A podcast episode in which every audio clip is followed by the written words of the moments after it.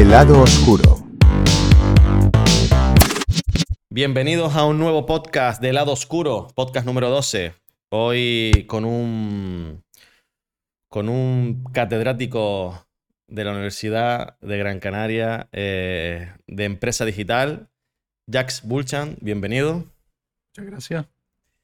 Eres conocedor de, y experto, o sea, no experto, controlas demasiados temas por lo, para poder meternos en un solo No tanto, pero podcast. bueno. Sí. Vamos a intentar reducirlo y sobre todo vamos a hablar mucho de un tema que hoy en día está eh, pegando muy fuerte, que es la inteligencia artificial. Muy bien. Y bueno, mm, lo primero es, eh, ¿quién es, aparte de lo que yo te he descrito, quién es eh, Jack Bulchan? Bueno, yo eh, soy profesor de la universidad, como comentabas hace un momentito, y yo, bueno, eh, estudié informática, pero siempre me gustó más la parte de gestión y de empresas, entonces por eso soy profesor de empresariales y, bueno, pues soy una persona que me gusta la tecnología, me divierte la tecnología, pero digamos, yo me defino como un tecnorealista, ¿no? Es decir, me gusta eh, ver cómo la tecnología nos puede ayudar de verdad, es decir, no, no soy un tecnoentusiasta ni un tecnooptimista, ¿no? Pero tampoco soy un tecno pesimista. Entonces no creo que la tecnología nos vaya a destruir como civilización, pero eh, sí creo que hay que entenderla y hay que mm, intentar ver las oportunidades que nos ofrece la tecnología y cómo la podemos aprovechar. Yo eh, evidentemente estoy más centrado en el ámbito de empresas, pero, pero bueno, en general a nivel social, cómo cambia la sociedad, cómo cambian los comportamientos, cómo cambia nuestra forma de relacionarnos, de consumir. O sea, a mí me parece sumamente interesante y creo que estamos en una era eh, como pocas eras en la historia de la humanidad. ¿eh? ¿no? Entonces yo creo que es un momento, bueno, yo creo que de los momentos más divertidos que se puede, que podamos haber vivido como humanidad. ¿no? Se nota que te gusta el tema. Sí, sí, sí. Sí, sí que es verdad que parece que la, la- la evolución de la tecnología eh, cada vez va más rápido, eh, de, de ir a... Cada vez iba evolucionando. Yo, a mí me cogió con los ordenadores al inicio, me acuerdo tener Sí, sí, el. Pentium 1, y seguramente tenía Mm. contrario, pero no me acuerdo de los nombres. Y ahora parece que cada año hay una, una evolución mayor que la anterior, pero eh, demasiado rápido, ¿no? Me acuerdo que para cambiarte una- la memoria RAM te pegabas años con una y ahora es que, coño, es obsoleto enseguida toda la tecnología. Ahí la teoría que hay es que hay una teoría que se viene cumpliendo desde el año 70, Ujú. que dice que la velocidad de la tecnología se duplica cada año y medio. Hay una ley de, la ley de Moore se llama, ¿no? Y se viene cumpliendo más o menos. O sea que seguimos. Yo, yo, yo creo que a veces eh, la publicidad y, y determinados intereses eh, muy partidistas nos hacen creer o nos dan una sensación de que la velocidad es un poquito mayor de lo que realmente es, ¿no? Es decir, eh, realmente, y por eso me gusta ver la parte de- más real o más de aplicación, si nosotros vemos grandes cambios realmente importantes, sí, la velocidad va siendo cada vez mayor, pero aquí lo importante es cambios realmente relevantes e importantes, no son tan, tan frecuentes como a veces podría parecer, ¿no? Es decir, ahora estamos en, desde luego, en la era de la inteligencia artificial, esto es totalmente cierto y no hay ninguna duda acerca de ello, pero digamos, si vamos hacia atrás, pues quizás el último gran cambio que hubo fue cuando pasamos a la parte de telefonía móvil y a las tablets y todo eso, es decir, todo lo que fue movilidad, y eso fue hace ya casi 10, 12, 14 años. Mm. Entonces, eh, en medio han pasado muchas cosas, pero por ejemplo, venimos hablando ya desde hace mucho tiempo de la realidad virtual, eh, la realidad aumentada, incluso el famoso metaverso, y todavía no lo estamos viendo. Es decir, que pasará y ocurrirá, pero no, no, no, no es todo tan rápido como a veces nos quieren eh, o, o nos hacen ver eh, aquellos que están interesados en generarnos una sensación de que tienes que comprar la última tecnología, el último móvil, el último no sé qué, o el último dispositivo tecnológico. Bueno, hay que estar actualizado, cierto, pero yo personalmente creo que los cambios son un poquito más lentos de lo que a veces nos, nos- nos cuentan o, o nos da la sensación. Yo creo que a todos cuando vemos las noticias, parece que todos los días hay una noticia, pero al final cuando lo examinas con un poquito de perspectiva, no es tanto, tanto, tanto. Las noticias van a lo que vende. Al final, si esto vende, lo vamos a intentar explotar durante mucho tiempo. ¿no?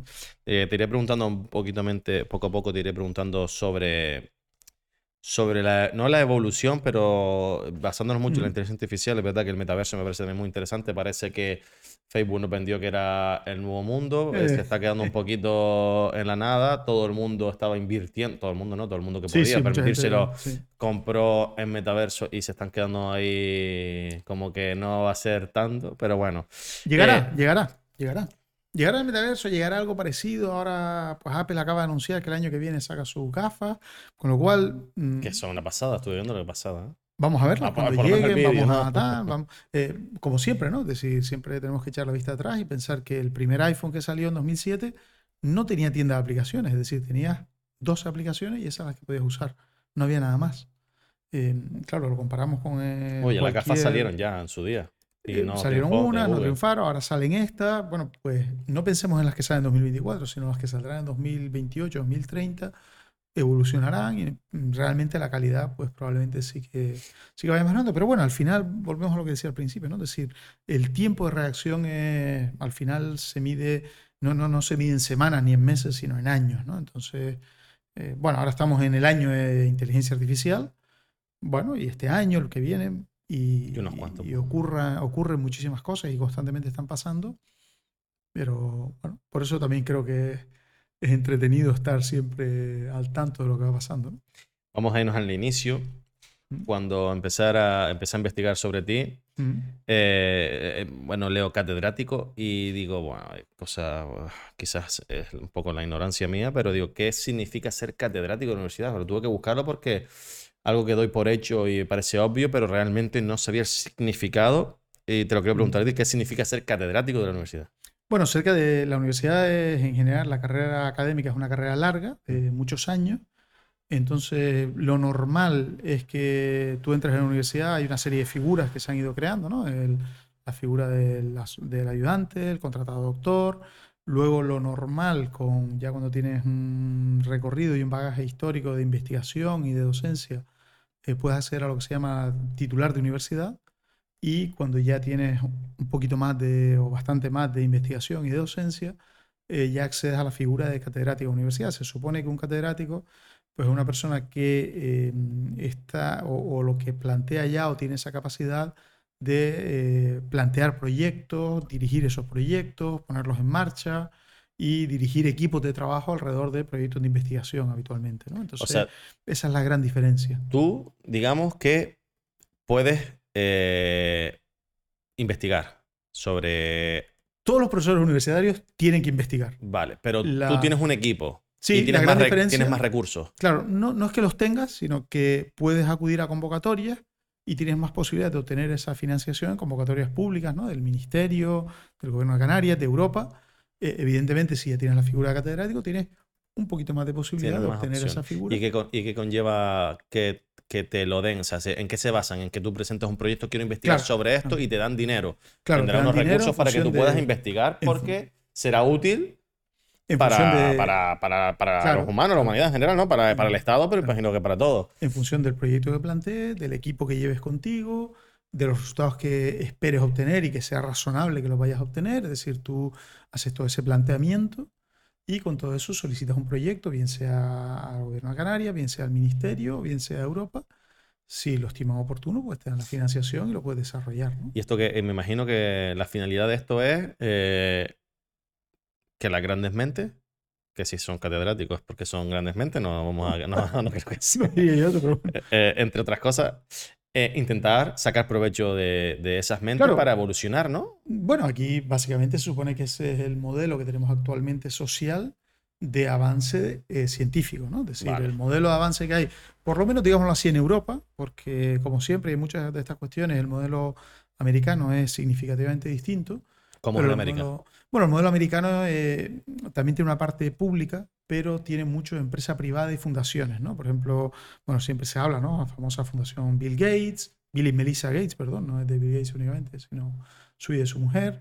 Eh, casi todas las grandes empresas disponen de algún tipo de fundación y financiación privada y cada una de ellas normalmente se especializa en algunos ámbitos y eh, mucho o una gran parte de la financiación que obtienen las universidades viene de esos fondos privados, Ujú. semiprivados, de fundaciones, aunque también el gobierno eh, oferta eh, financiación. Pero aquí en Europa el modelo es mm, casi, casi, casi, casi, aunque hay alguna fundación y hay eh, también algunas empresas que ofrecen alguna financiación, pero en general es fundación, es todo público. ¿no? ¿Y cuál te parece mejor?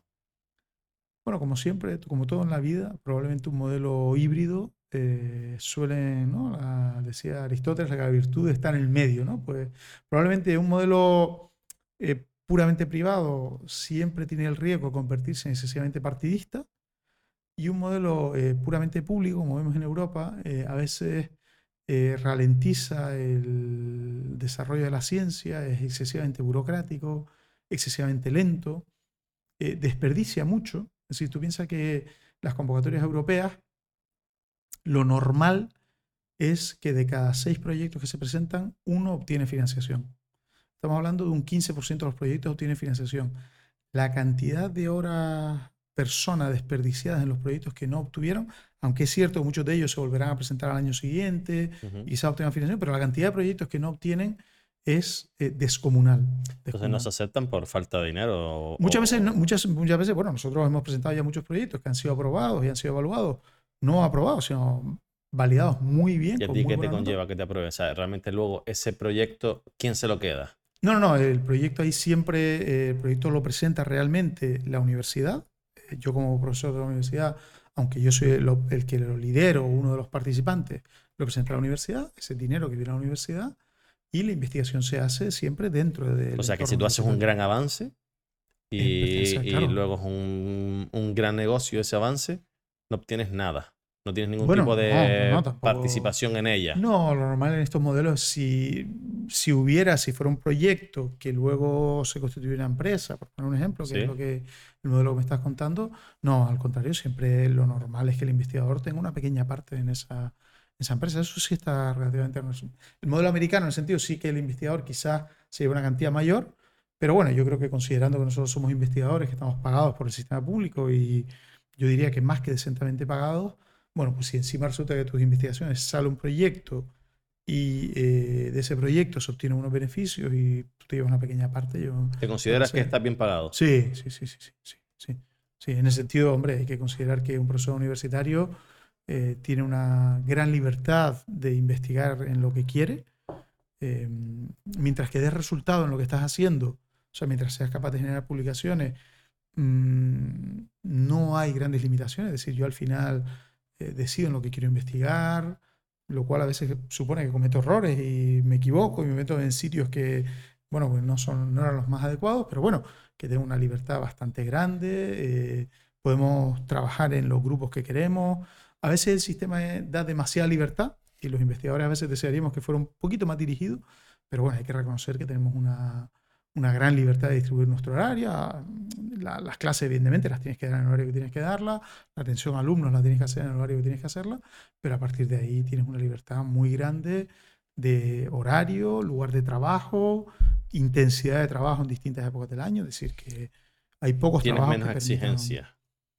Tienes un nivel de exigencia elevado, pero basado en resultados. Claro. Mi exigencia a mí mismo y la universidad me exige resultados, pero solo resultados finales. Cuando viene el privado detrás, la exigencia cambia. Bueno, el modelo puede ser un poquito distinto, ¿no? Quizás es por eso Estados Unidos. Bueno, yo no sé si realmente no me, no me he informado si sacan más o menos proyectos, pero sí es verdad que siempre escuchas en la universidad de X y siempre es en Estados Unidos. Ha sacado un estudio y constantemente siempre se oye más Estados Unidos. Claro.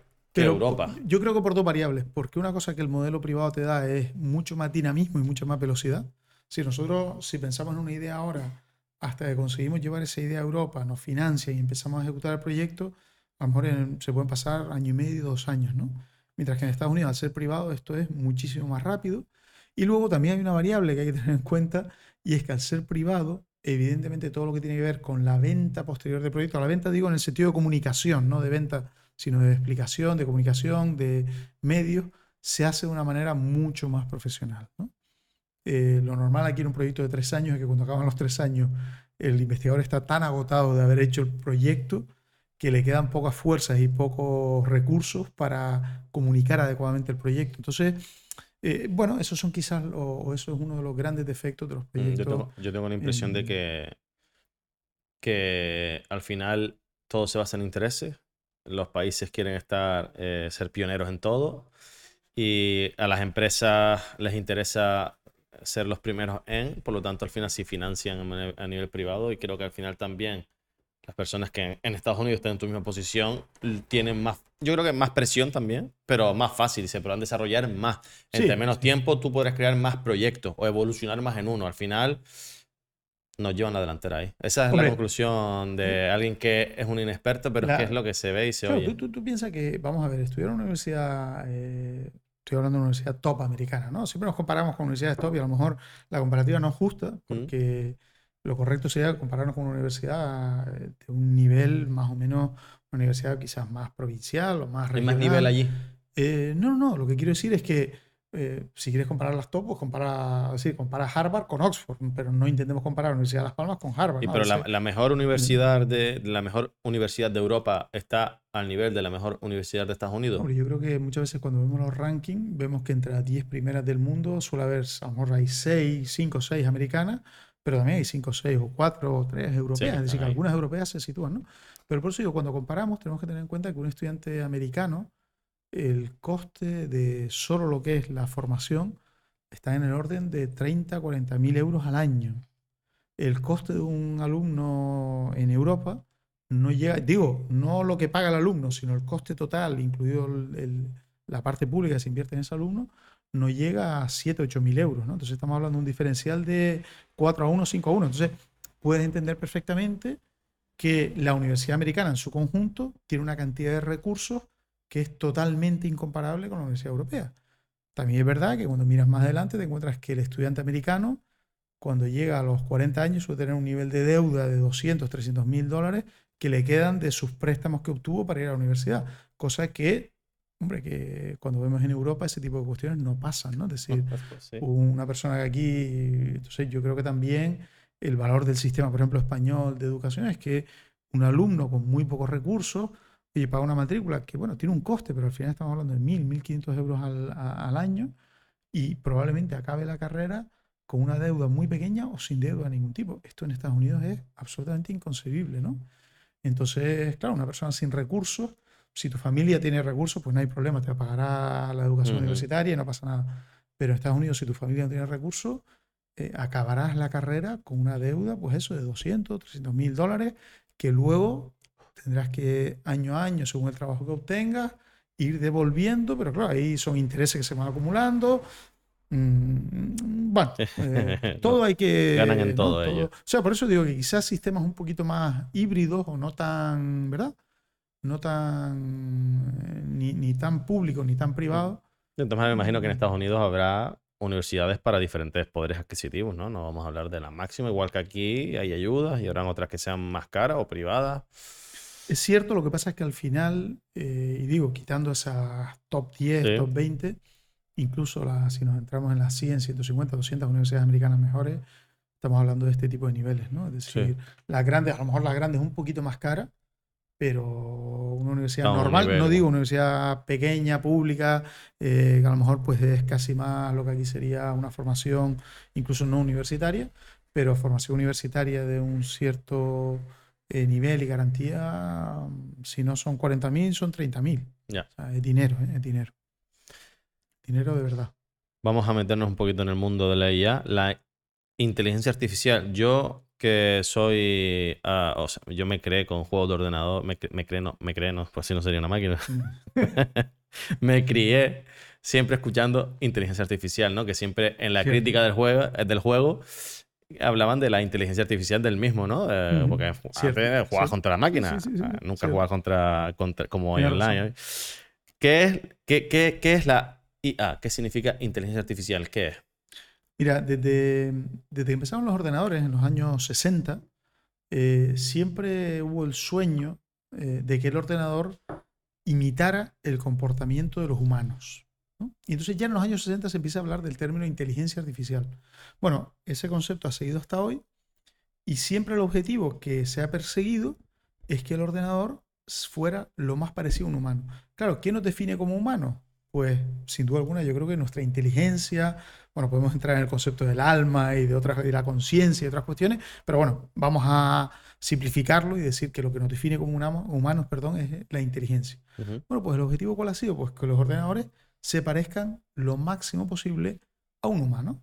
Entonces, que su comportamiento sea lo más inteligente posible. Entonces, inteligencia artificial, ¿qué es? Pues la capacidad de un ordenador de comportarse o de razonar o de actuar como actuaría un animal como nosotros que tiene inteligencia. Entonces ese es el objetivo. Como tú, el ejemplo que tú pones es fantástico. Cuando yo juego un juego, claro, yo desearía que ese juego fuera inteligente, es decir, que no siempre se comportara igual. Porque si siempre se comporta igual, si siempre estoy jugando al tenis y siempre responde de la misma manera, al cuarto partido me doy cuenta y ya sé que se la mando al otro lado y ya eh, sé que y al final me aburro. Entonces, ¿qué, ¿cuándo empieza a ser divertido el juego? Cuando se comporta de una manera inteligente, cuando tiene esa inteligencia artificial. Me imagino Cuanto más la tiene, más se parece a un humano. Primero tendría muchas formas de actuar Vamos a tener 10 formas de actuar, pero y luego están los que evolucionan, ¿no? Los que aprenden tu forma de actuar. Es que el ejemplo es perfecto. Si tienes 10 formas de actuar, pero siempre sigue una secuencia, o siempre ves que cuando se la tira de una manera va a actuar de esa forma. Bueno, pues al final también, no en la cuarta partida, pero en la partida 40 ya lo has pillado y ya te lo sabes y ya no tiene tanta gracia. Pero si poco a poco ese sistema va siendo cada vez, y lo decimos así, más inteligente, va aprendiendo de su experiencia, de lo que está pasando, y se va comportando de una manera más inteligente, a nosotros nos lo hace, se convierte en un reto mayor y al final nos resulta más divertido. ¿no? Y eso se aplicaba, eh, lo que quizás nosotros, los que no estamos en ese mundo, donde yo veía que se aplicaba siempre era en las partidas de ajedrez. Bueno, eh, es que sin duda alguna el gran eh, o uno de los grandes momentos de referencia fue el famoso caso de Deep Blue que le gana jugando al ajedrez al mejor jugador del mundo de ajedrez, ¿no? Entonces, hombre, yo creo que eso fue un momento en el cual se decía, bueno, es que sí, sí, sí, el ordenador sí tiene mucha capacidad, es muy rápido, calcula muchas jugadas, pero claro, no tiene la inteligencia del ser humano, ¿no? Esa era la, lo que siempre se dijo hasta ese momento, ¿no? Bueno, pues resulta que en un momento, con ese aprendizaje, y ves que estamos al final utilizando todos los conceptos de inteligencia artificial, con ese aprendizaje, con esa base de datos de partidas, es decir, esa memoria, eh, bueno, pues con esa capacidad de explorar hacia el futuro y de encontrar las trampas que le podía poner el humano o esas cositas donde antes fallaba, pues al final un ordenador fue capaz de ganarle al mejor jugador de, ajedrez del mundo. ¿no? Entonces, bueno, pues ya vimos que el paradigma tenía que empezar a cambiar y empezaron a pasar sistemas que lo que hacen es combinar un humano con un ordenador. Y de nuevo, durante muchos años, el mejor jugador de ajedrez no fue un ordenador, sino fue un humano acompañado de un ordenador. ¿no? ¿Es la inteligencia artificial la nueva revolución? Yo creo que sí, yo creo que sí. Yo creo que eh, normalmente solemos decir que, mm, bueno, en la historia de la humanidad no ha habido demasiadas revoluciones, ¿no? En total, según las que contemos, puede haber cinco o seis. Sí, cinco o seis. El neolítico, después podemos citar la primera revolución industrial y la segunda revolución industrial. Eh, la tercera revolución industrial, que sería la primera digital, que es la del PC, que aparece en los años 80, que básicamente nos ha traído hasta, hasta donde estamos hoy en día. ¿no? Primero fue el PC, después las redes y después la movilidad, pero yo casi lo metería, metería esos tres elementos en el mismo pack, ¿no? Es decir, primero lo que fue el ordenador, después esa capacidad de los ordenadores de conectarse, hablar entre ellos y ya de una forma masiva, que fue cuando apareció Internet, y eh, luego ya el hecho de que eso lo podríamos hacer en movilidad y en cualquier sitio, yo creo que, pero pondría esos tres elementos dentro de la misma revolución. ¿El Internet también? Eh, sí, yo metería Internet dentro de esa tercera revolución industrial o primera revolución digital. Y yo creo que ahora en 2000, en, este, en esta década, 2020, no sabemos muy bien hasta cuándo, eh, probablemente sea la cuarta revolución en la historia de la humanidad basada en la inteligencia artificial. Es decir, es un concepto que venimos hablando, como decíamos antes, de los años 60 pero quizás ahora se hayan juntado toda una serie de elementos que han permitido el despliegue o van a permitir el despliegue de, mm, de esta tecnología o de este concepto que es eh, la inteligencia artificial, ¿no? que estamos empezando a ver, estamos empezando a, a, ver lo que puede pasar cuando realmente las máquinas empiezan a ser inteligentes. ¿no? Si, pudiera, si pudieras ponerle un porcentaje de desarrollo a esta revolución, en, en cuál crees que está? La de la inteligencia artificial, empezando. Estamos, nada, eh, yo diría que no llega... Fíjate, fíjate, que la mayoría de las revoluciones estamos hablando mínimo 30, 40 años, ¿no? Pero cuando la inteligencia artificial lleva años. Mm, sí, pero ya de verdad con, con, con, productos reales implementados, que la gente pueda utilizarlo de una manera, yo creo que estamos hablando desde principios de década. Que es un 10% de, su... O yo creo que probablemente, un 10% o menos. ¿Y qué crees que... ¿Cuál va a ser el mayor impacto que... Porque a día de hoy yo no he visto no, he visto o no lo he sabido ver, porque a lo mejor lo hay, pero no lo hemos dado cuenta porque lo hemos naturalizado. Pero el mayor impacto que puede producir la inteligencia artificial en nuestra sociedad, ¿cuál es? Bueno, esa, pregunta es eh, extremadamente difícil de contestar, ¿no? Yo voy a, siempre se pone el mismo ejemplo, ¿no? Es decir, cuando a finales del siglo XX, a principios del siglo XX, perdón, los hermanos Lumière grabaron un vídeo de 30 segundos, ellos no podían siquiera concebir lo que eso iba a suponer como tecnología a nivel social. Y siempre se pone la misma cuestión, y es el mundo del deporte, como lo conocemos hoy en día, existe gracias a esa tecnología que permite grabar un evento en tiempo real, codificarlo, enviar la imagen que nosotros en tiempo real estemos viendo un partido de fútbol que sucede a 3.000 o a 5.000 kilómetros. ¿no? Es decir, desde ese descubrimiento de los hermanos Lumière de que se podía grabar y quedar registrado un determinado eh, evento que estaba ocurriendo hasta lo que ocurrió durante todo el siglo XX, eh, fue muy complicado. Entonces, eh, nosotros ahora mismo estamos empezando a ver lugares obvios en los que se puede aplicar la inteligencia artificial, ¿no? Hemos visto, oye, pues el famoso chat GPT, por supuesto, ¿no? La generación de texto o la generación de imágenes como las que nos rodean. Se podía hacer, mejorar, cambiar la creación de contenido de tipo, pues un libro, un, un texto, un cuento, una canción. Bueno, todo eso es lo obvio porque es la inteligencia artificial generativa, ¿no? Eh, capaz de generar cosas. Ahora, ¿cómo todo eso lo podamos utilizar en la sociedad y cómo pueda empezar a cambiar todas y cada una de las operaciones que hacemos? Eh, me resulta muy difícil eh, apuntarlo. Yo te digo, el área en el que yo trabajo, que es donde más hemos estudiado, nosotros lo que estamos intentando entender es en qué medida la inteligencia artificial puede llegar a sustituir eh, a la mayoría de los humanos en su trabajo actual. Y cuando lo miras con una perspectiva de dos, tres años, bueno, pues ves que el riesgo de sustitución es todavía muy bajo. Pero cuando te vas un poquito más a, tiempo, un poquito más adelante, 20 años, empiezas a ver que eh, es al contrario, que hay cada vez menos trabajo que no sean por lo menos parcialmente sustituibles por la inteligencia artificial o por la inteligencia artificial y todas las tecnologías que la rodean, que por ejemplo la robótica y demás cuestiones. Y te pongo un ejemplo, ya que estamos aquí grabando un podcast, pues eh, venía oyendo la semana pasada un podcast de una gente de, referencia de Estados Unidos, ¿no? La, radio pública americana, que ellos eh, graban una serie de podcasts, e hicieron el ejercicio de intentar generar un episodio de podcast completamente con inteligencia artificial. Quiere decir, el guion del podcast lo hizo una inteligencia artificial. Pero además había que hacer preguntas a expertos y las preguntas que se le hicieron a los expertos lo hizo la inteligencia artificial.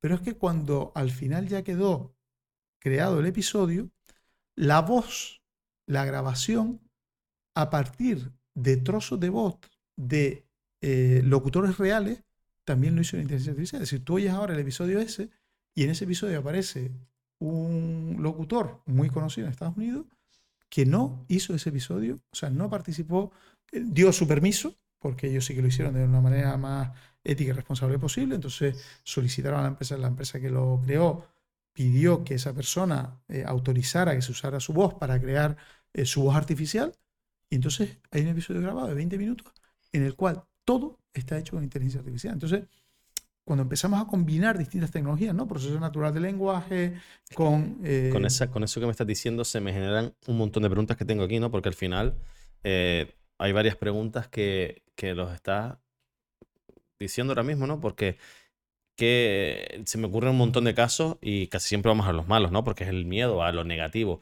O sea, eh, se puede generar audio implicando, se puede generar vídeos implicando, o sea, se puede manipular prácticamente cualquier cosa. La, calidad de audio con la que se puede generar. Es decir, a partir de una hora tuya hablando, es decir, con cinco minutos tuya hablando ya se puede hacer algo.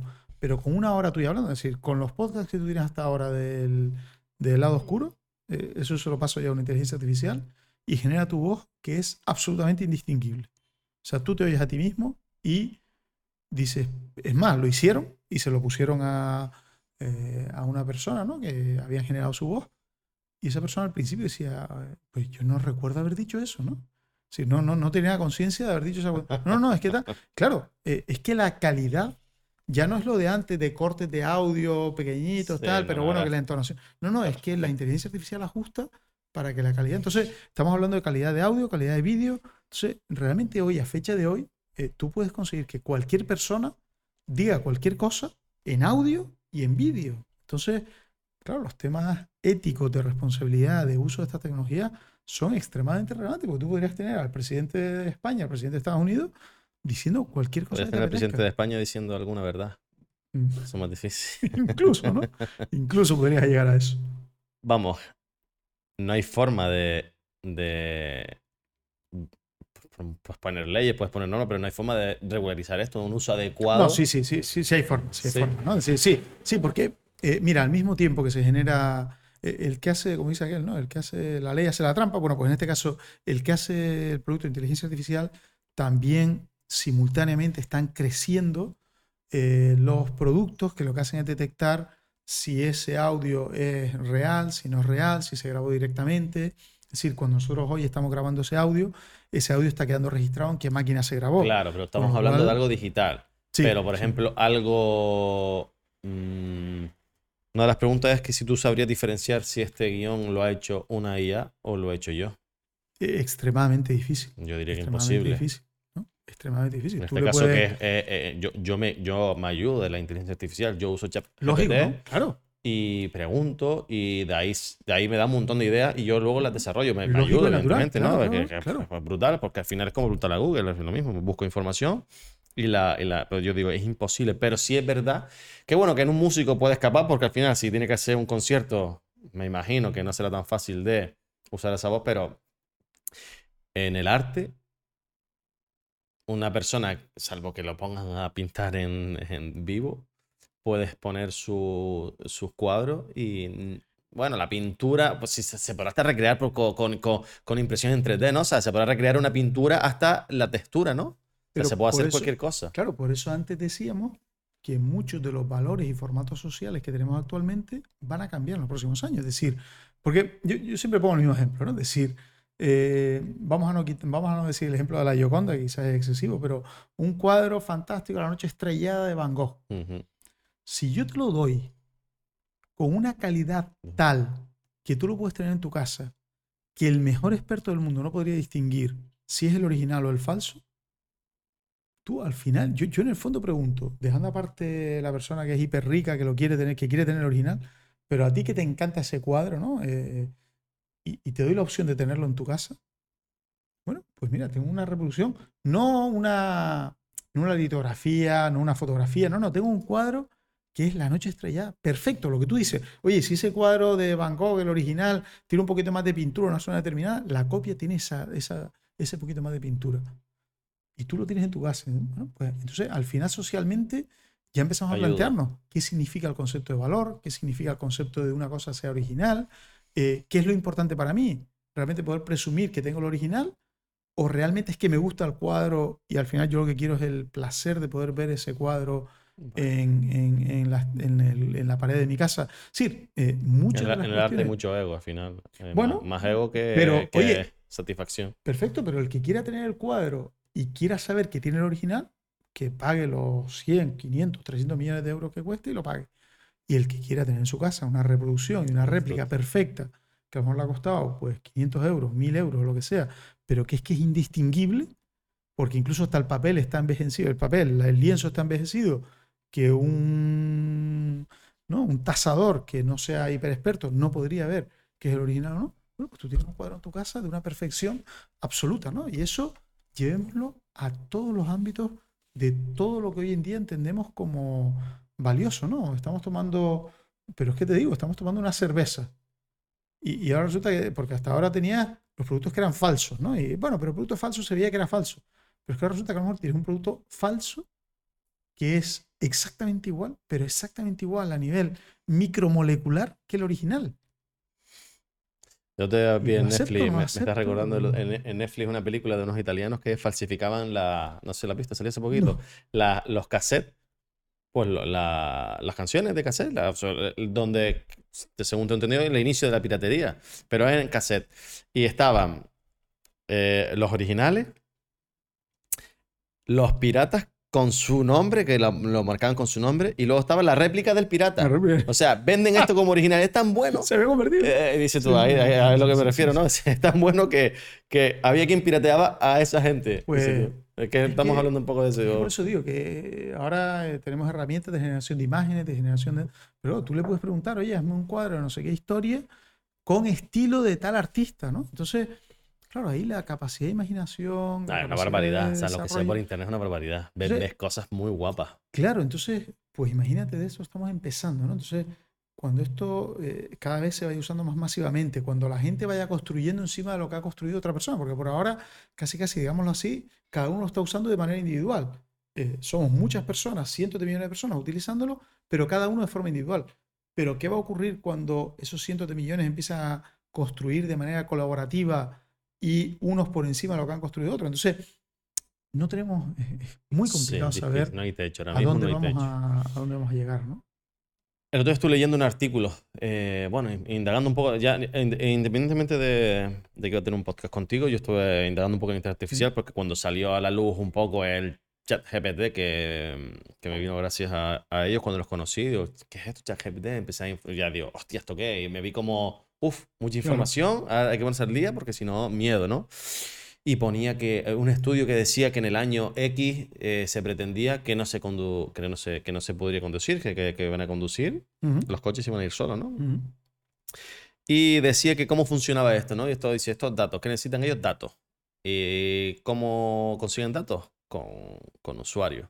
Entonces esto va un poquito a la invasión a nuestra privacidad, ¿no? Eh, con respecto a lo de los coches, eh, decían que cuando te ponen, vamos a ver si eres un robot o no, eh, indícame cuántos semáforos ves aquí, cuántos pasos de peatones. sí, sí, sí. Y que toda esa información, que parece que lo que está haciendo va hacia esto, hacia que un coche se pueda conducir solo. Entonces, la pregunta es, invasión a nuestra privacidad. Me imagino que están captando datos a, por doquier, por donde pueden. Eh, ¿Qué, qué, qué opinas al respecto sobre eso? ¿Crees que es, verdad que invaden nuestra privacidad, no nos respetan? Bueno, aquí hay muchas. Es un tema amplio y complejo. ¿no? Eh, vamos a ver. Eh, por una parte, eh, que un vehículo, efectivamente, que es cierto que necesitan recopilar un montón de datos para poder, para que ese vehículo funcione adecuadamente, para que sepa lo que hay que hacer en cada en cada caso y en cada situación, en principio esa recogida de datos inherentemente no tiene por qué invadir la privacidad, porque hay una cuestión que venimos haciendo, yo en su momento trabajé en el Instituto de Estadística y cualquier dato estadístico que se recogía había que anonimizarlo, es decir, porque es que cuando a ti te recogen datos sobre el padrón municipal de habitantes, están recogiendo dónde vives, eh, muchas veces te preguntan, pues, eh, cuánto es el ingreso familiar, cuánto está. O sea, se están recogiendo datos personales de, cada uno de nosotros, sea en el padrón, sea en cualquier estadística de población. O sea, que el concepto de anonimizar los datos es algo que existe desde, desde que existe la estadística, ¿no? Entonces, y que hay que tener mucho cuidado con qué se hace con esos datos. Entonces, el recoger esos datos, si se hace bien la recogida, si se le ha solicitado correctamente a la persona el permiso para recoger esos datos y se le garantiza y se cumple esa garantía de que esos datos se anonimizan, bueno, no sé cómo se dice la palabra, pero bueno, están anonimizados y que por ahí no se va a poder identificar a la persona que estaba, qué estaba haciendo esa persona, si fue a determinado lugar, si fue a otro lugar.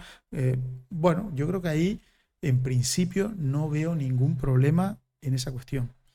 Claro, otra cuestión es que cuando yo instalo Google Maps en mi teléfono, me viene un acuerdo de privacidad que eh, lo tenemos por ahí. Muchos de esos acuerdos de privacidad, si yo me los quisiera leer, tardaría a lo mejor 30, 40 horas en leérmelo. Entonces, al final, ¿qué hacemos? Lo pasamos, le damos a aceptar y ahí tú estás diciendo poco más o menos que tenían acceso a tu cuenta bancaria, a tus hijos y a lo que les dé la gana, ¿no? Porque es que le has dado que sí porque tú quieres utilizar la herramienta, ¿no? Bueno, pues ahí es donde yo creo que eh, sí que aparece y es la figura de eh, nuestro, nuestro sector público, ¿no? nuestros gobernantes, de monitorizar a estas empresas, que está muy bien que recojan esos datos, pero garantizar que esos datos se recojan y se utilicen de una manera responsable, garantizando que estén correctamente anonimizados, que se usen para mejorar el producto, pero eh, que no se usen de una manera incorrecta o malvada, digámoslo así, ¿no? Y curiosamente en el tema de los, de los coches autónomos, ¿no? Que efectivamente hoy en día ya la tecnología, pues sí, yo creo que ya está, ¿no? En muchos aspectos Tesla, ¿no? Tesla se dedica Sí, ya tiene, ya tiene distintos dispositivos. Mercedes ya también ha sacado sus propios modelos de conducción autónoma. Todavía estamos en varios niveles y están todavía en niveles 2, 3, pero bueno, está. Otra cuestión fundamental, y eso lo sufrimos a diario aquí, es que la señalización de la carretera sea correcta. Y ahí es muy entretenido pues, ver cómo todavía en nuestro entorno eh, los coches hoy en día que tienen sistema de reconocimiento de señales, a veces se hace un lío auténtico. ¿Por qué? Porque pasa por determinados lugares en que la señal está mal puesta. O que hay una señal en que tú te incorporas a una autopista y no hay, como debería haber, una señal inmediatamente que te diga el límite de velocidad. ¿no? Entonces, ahí es donde muchas veces eh, la, tecnología falla, ¿no? O, por ejemplo, en un sitio, un tema que no está resuelto a fecha de hoy, esto es un problema tecnológico, cuando pasas por encima, eh, o sea, cuando hay un paso a nivel, ¿no? Eh, entonces, si tú, por ejemplo, vas por la circunvalación y pasas por debajo, en la zona de la ballena, que pasas por debajo de una rotonda, muchas veces ves que el coche te dice que en esa zona la velocidad máxima es de 40 por hora, pero porque está cogiendo la calle que va por encima, no se está dando cuenta que tú estás... Entonces, bueno, son cosas, todavía la tecnología tiene que evolucionar y nosotros también tenemos que preparar el entorno eh, un poquito mejor para la tecnología, es decir, marcar correctamente los carriles, si las señales están borradas, pues ¿no? la señal de, las rayas de la carretera, pues renovarlas adecuadamente, porque, eh, por poner un ejemplo, lo que sí sabemos es que eh, la conducción autónoma es mucho más segura en su mejor estadio que la conducción humana, ¿no? Es decir, comete muchísimos menos errores y ya eh, se sabe que las proyecciones son con un ahorro de no sé cuántos eh, millones de muertes ¿no? Eh, ahorradas gracias a, la conducción autónoma. ¿no? Ahora, hasta llegar a la conducción autónoma y el proceso de cambio y de convivencia entre la autónoma y la no autónoma, queda camino. queda muchísimo camino, muchísimo, muchísimo camino. Como siempre, una cosa es que la tecnología esté disponible y otra cosa es que la tecnología esté implementada en todos los ámbitos de la sociedad, ¿no? Es decir, desde que apareció el teléfono móvil hasta que se empezó a usar habitualmente, pasaron bastantes años, ¿no? Esto no fue, no todo el mundo al día siguiente se compró un teléfono móvil inteligente, no todo el mundo tenía un plan de datos ilimitado que le permitía hacer, es decir, es un proceso, no digo que lento, pero un proceso que ha mm. tardado pues 10, 12, 15 años, ¿no? Te voy a preguntar si la inteligencia artificial controla nuestras vidas. No controla nuestras vidas, no controla nuestras vidas, pero sí que, mm, ¿cómo te diría? Sí que nos ayuda proactivamente en mucho de lo que hacemos en nuestras vidas. Y esa ayuda proactiva al final, no diría que es un control, porque el control lo seguimos teniendo nosotros, pero sí que se aproxima en muchos aspectos a un control. Es decir, cuando yo acabemos hoy la grabación y salga ahí fuera y tenga hambre y le pregunte y mire, abre Google Maps, automáticamente ya me va a decir tres, cuatro restaurantes que están a mi alrededor y que se adaptan a mi perfil, mi perfil que él ha obtenido en base a los sitios a los que yo he ido, los sitios que yo he dicho que me gusta, los sitios en los que he pasado más tiempo, es decir, toda esa información la va teniendo. Entonces, esa inteligencia artificial que va analizando todos esos datos y en función de eso va haciendo recomendaciones, es verdad que al final yo decido al restaurante que quiero ir. Soy yo el que, lo acaba, el que acaba tomando la decisión. Es decir, no es que yo coja el móvil, me suba al coche y el coche automáticamente me conduzca a un restaurante sin que yo tenga capacidad de decidir. No hemos llegado a esa situación y espero que no lleguemos a ella. Yo elijo.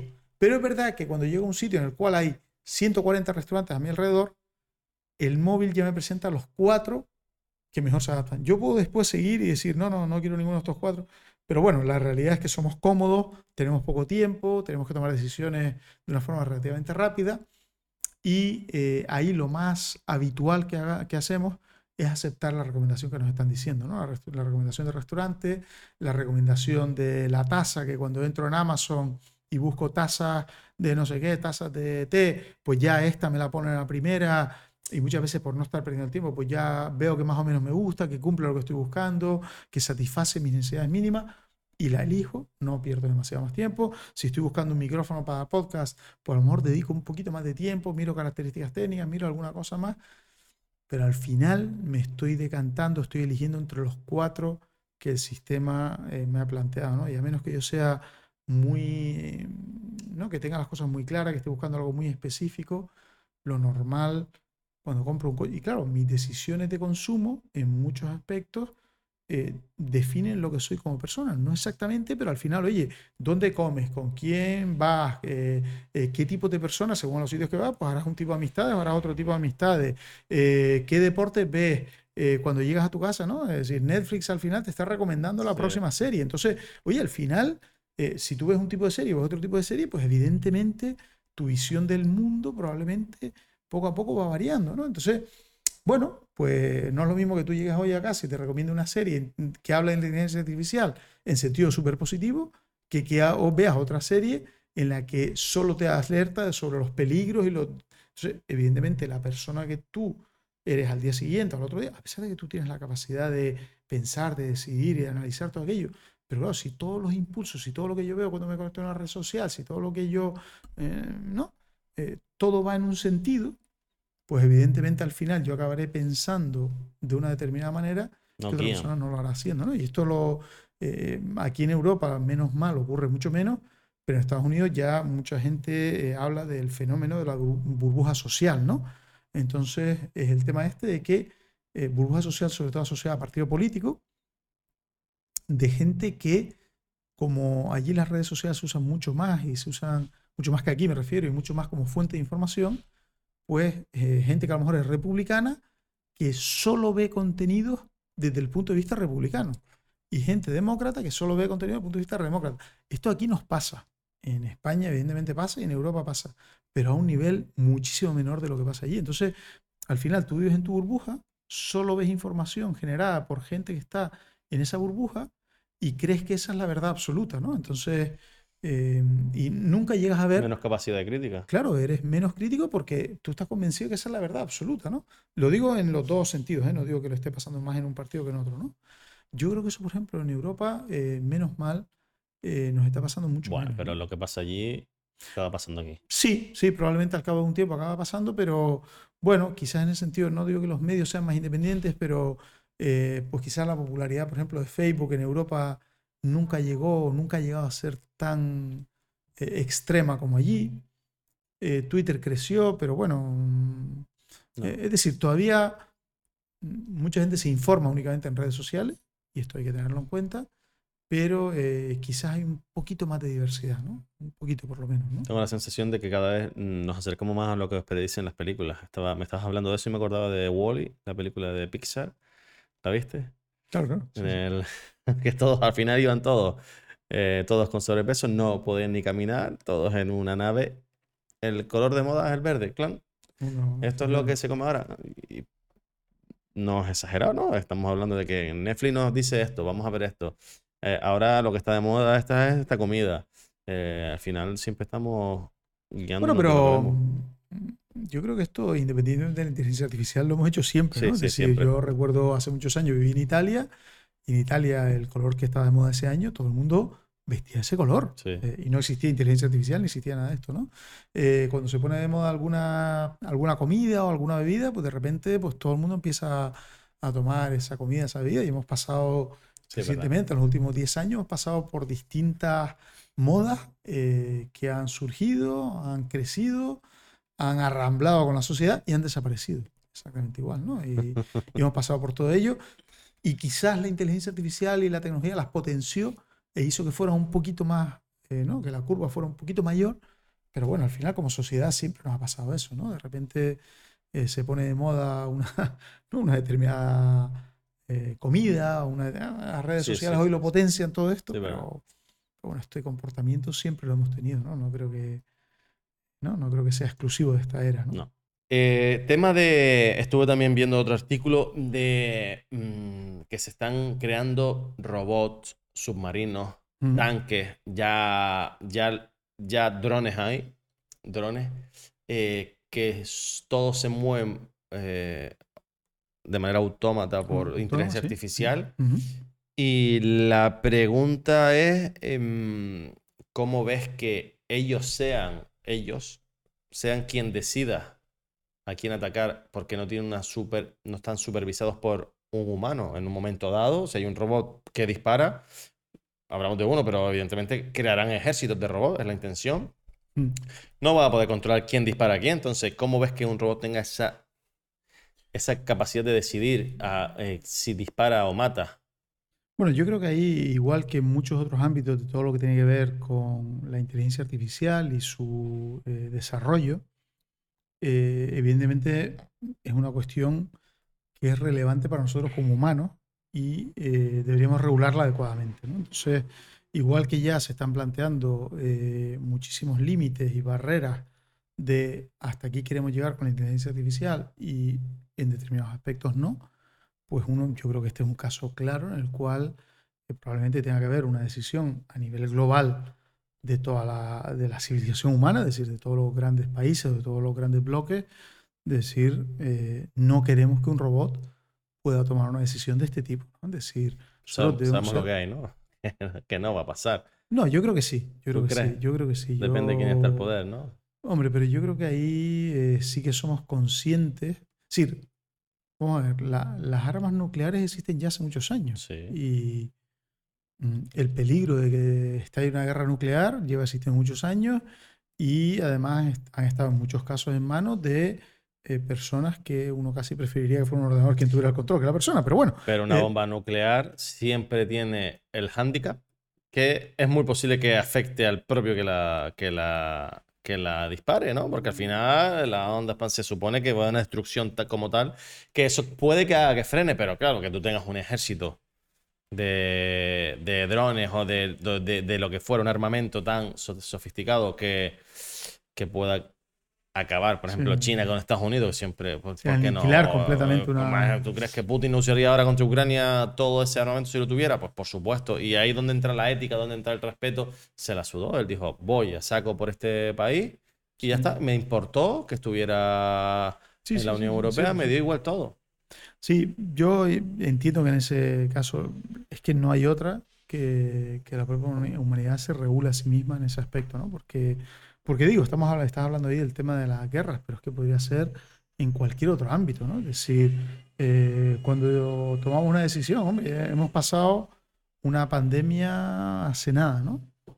Y hubo miles de decisiones que tomar de, eh, en una determinada época, quién tenía acceso a determinados medicamentos, a determinados dispositivos médicos, y bueno, fueron decisiones que se podían haber puesto en manos de una inteligencia artificial no lo hicimos, ¿no? Es decir, los medios los teníamos para que fuera la inteligencia artificial la que decidiera, pero por lo menos decidimos que los criterios lo pusieran humanos. Después, a lo mejor quien lo ejecutaba o quien ejecutaba ese algoritmo de decisión era una inteligencia artificial, pero quien decidía y quien marcaba el algoritmo era el, era el humano, ¿no?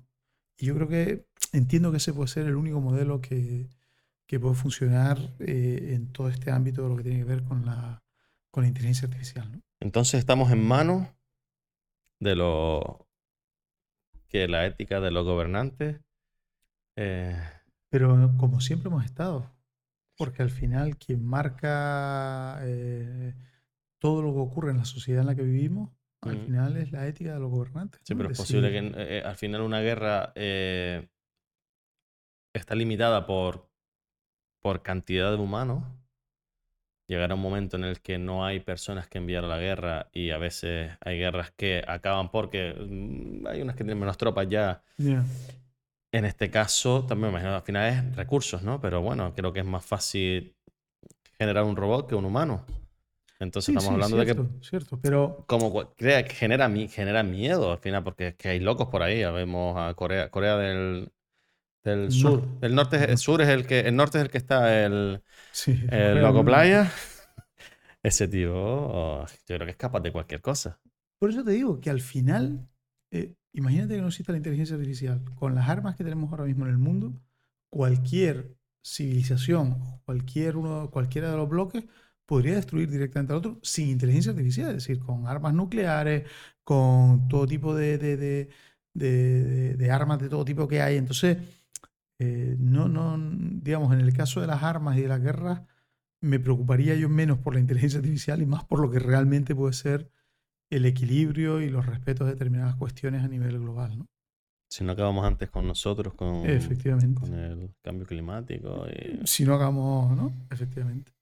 Eh, la inteligencia artificial, ¿crees que las empresas con mayor poder adquisitivo eh, tengan más opción de, mm, de incorporar esta, esta tecnología a sus empresas? Sí. ¿Va a generar más diferencia entre las grandes empresas y las medianas y pequeñas? Es uno de los grandes. En general hemos visto que la tecnología digital em, favorece o, tiende al modelo del ganador se lo lleva todo. Es decir, e, en cualquiera de los sectores, ¿no? Es decir, mm, el ejemplo más claro que tenemos todos perfectamente en mente, en el ámbito de los buscadores y más, por ejemplo, en España, usamos Google absolutamente todos, ¿no? No usamos 25 buscadores distintos, usamos uno. Eh, en el ámbito de uso de herramientas de conversación de inteligencia artificial, a fecha de hoy usamos ChatGPT, mañana podría venir otra que se lo lleve por delante, pero probablemente acabemos quedándonos y al final el boca a oreja, el boca a oreja digital, el conocer la herramienta, eh, en comunicaciones, pues al final somos todos muy de WhatsApp, a pesar de que hay 25 herramientas más, ¿no? Y con inteligencia artificial, desde el punto de vista que al principio de la entrevista tú me preguntabas eh, la necesidad de los datos para construir la inteligencia artificial, claro, la realidad es que quien tiene los datos son las grandes empresas, ¿no? Entonces, em, hay uno, de los grandes riesgos es que efectivamente la inteligencia artificial genere un mayor efecto de, este tipo de que el ganador se lo lleva todo. Y, aunque mm, efectivamente cuando la tecnología se pone a disposición de todas las empresas, también se abren multitud de opciones y multitud de posibilidades. Y en ese sentido, si las empresas son capaces de colaborar y de crear eh, clusters o grupos de empresas que trabajen juntas y que compartan datos, un sector, por ejemplo, en el que yo trabajo, el sector turístico, un sector en el cual la oportunidad de compartir datos y de entender al turista en todo su ciclo de vida, desde que se empieza a pensar venir a un destino hasta que ha venido a disfrutar la experiencia y ha vuelto a casa, eh, todos esos datos los tienen empresas distintas. Entonces, que esas empresas puedan colaborar y entender mejor el mm. comportamiento del turista, puede en parte paliar este tipo de efectos. Pero eh, sí, es la realidad. La tecnología al final, eh, sobre todo en las etapas iniciales, no suele ser sencillísima de utilizar, no suele ser sencillísima de incorporar, eh, tiene un coste y evidentemente las empresas más grandes, con más recursos y con más disponibilidad de personal y de tiempo, eh, pues evidentemente obtienen ventajas que luego multiplican, ¿no? Y, ahí lo vemos también, pues en el sector de la venta online, como Amazon se ha quedado con, bueno, pues casi todo podríamos decir, eh, con todo el sector de la venta online. Eh, bueno, es, una cuestión que se produce en la tecnología digital en general en todo lo que ha ocurrido hasta ahora. ¿no? ¿Cómo afectará a la investigación médica y científica la IA? Bueno, en este sentido, la teoría es que a fecha de hoy, con lo que conocemos y con lo que, con las hipótesis que tenemos, es que la inteligencia artificial puede ser extremadamente positiva para todo lo que es la investigación médica. Por cuanto que eh, ya estamos viendo que, eh, claro, cuando un investigador se forma, tiene acceso a un conocimiento, bueno, de todo el conocimiento que hay, tiene acceso a un conocimiento obviamente limitado, ¿no? O sea, investigación médica, sea en cualquier ámbito que podamos pensar. Claro, la gran ventaja que tienen los sistemas de inteligencia artificial es que su capacidad no está limitada. Entonces, cuando se entrena un sistema de inteligencia artificial, el sistema de inteligencia artificial se le pueden entregar o se le puede dar todo el conocimiento que hay disponible en todo el sector médico y en todo el sector químico y en todo el sector, y a partir de ahí de repente el sistema empieza a razonar de una manera que no acabamos de entender al 100%, nadie lo acaba de entender, y acaba obteniendo conclusiones que un humano no hubiera podido llegar jamás, porque no hay humano que pueda eh, tener en su mente todo el conocimiento que ha desarrollado la especie humana en la historia. Entonces, eh, y esto una máquina sí lo puede hacer. Entonces, ya estamos viendo que están empezando a aparecer eh, No quiere decir que la inteligencia artificial genere un medicamento que ya podamos empezar a administrar a las personas, ni mucho menos, no, no, no, no es eso. Pero sí que puede ayudar a apuntar líneas, apuntar modelos, a encontrar relaciones entre distintas áreas de conocimiento y encontrar posibles medicamentos que pueden dar lugar a eh, resultados que jamás antes hubiéramos podido eh, concebir o que ni siquiera ningún médico hubiera podido eh, plantear. ¿no? Entonces, mm, lo estamos viendo, ¿no? Se entrena un sistema de inteligencia artificial con radiografías y para detección de cáncer y al cabo de muy poco tiempo el sistema ya empieza a ser mejor que el mejor de los radiólogos, ¿no? Porque en el momento que tú le das la radiografía correctamente etiquetada, si las radiografías están mal etiquetadas, eso es un problema, pero si están correctamente etiquetadas, está marcada la zona donde hay un tumor y ese eh, número de radiografías es elevado, claro, al final un radiólogo humano no puede examinar cientos de millones de radiografías eh, donde hay tumores y donde no hay tumores. Al máximo, aunque haya estudiado la carrera, haya mirado, haya hecho su formación, pues habrá visto miles o, decenas de miles. Eh, a la inteligencia artificial la entrenas con cientos de millones. Entonces, eh, claro, al final la calidad del sistema es muy superior. Y en cualquier caso, nunca olvidemos que el sistema no va a determinar qué persona tiene un cáncer. El sistema simplemente va a apuntar que esa persona podría tener.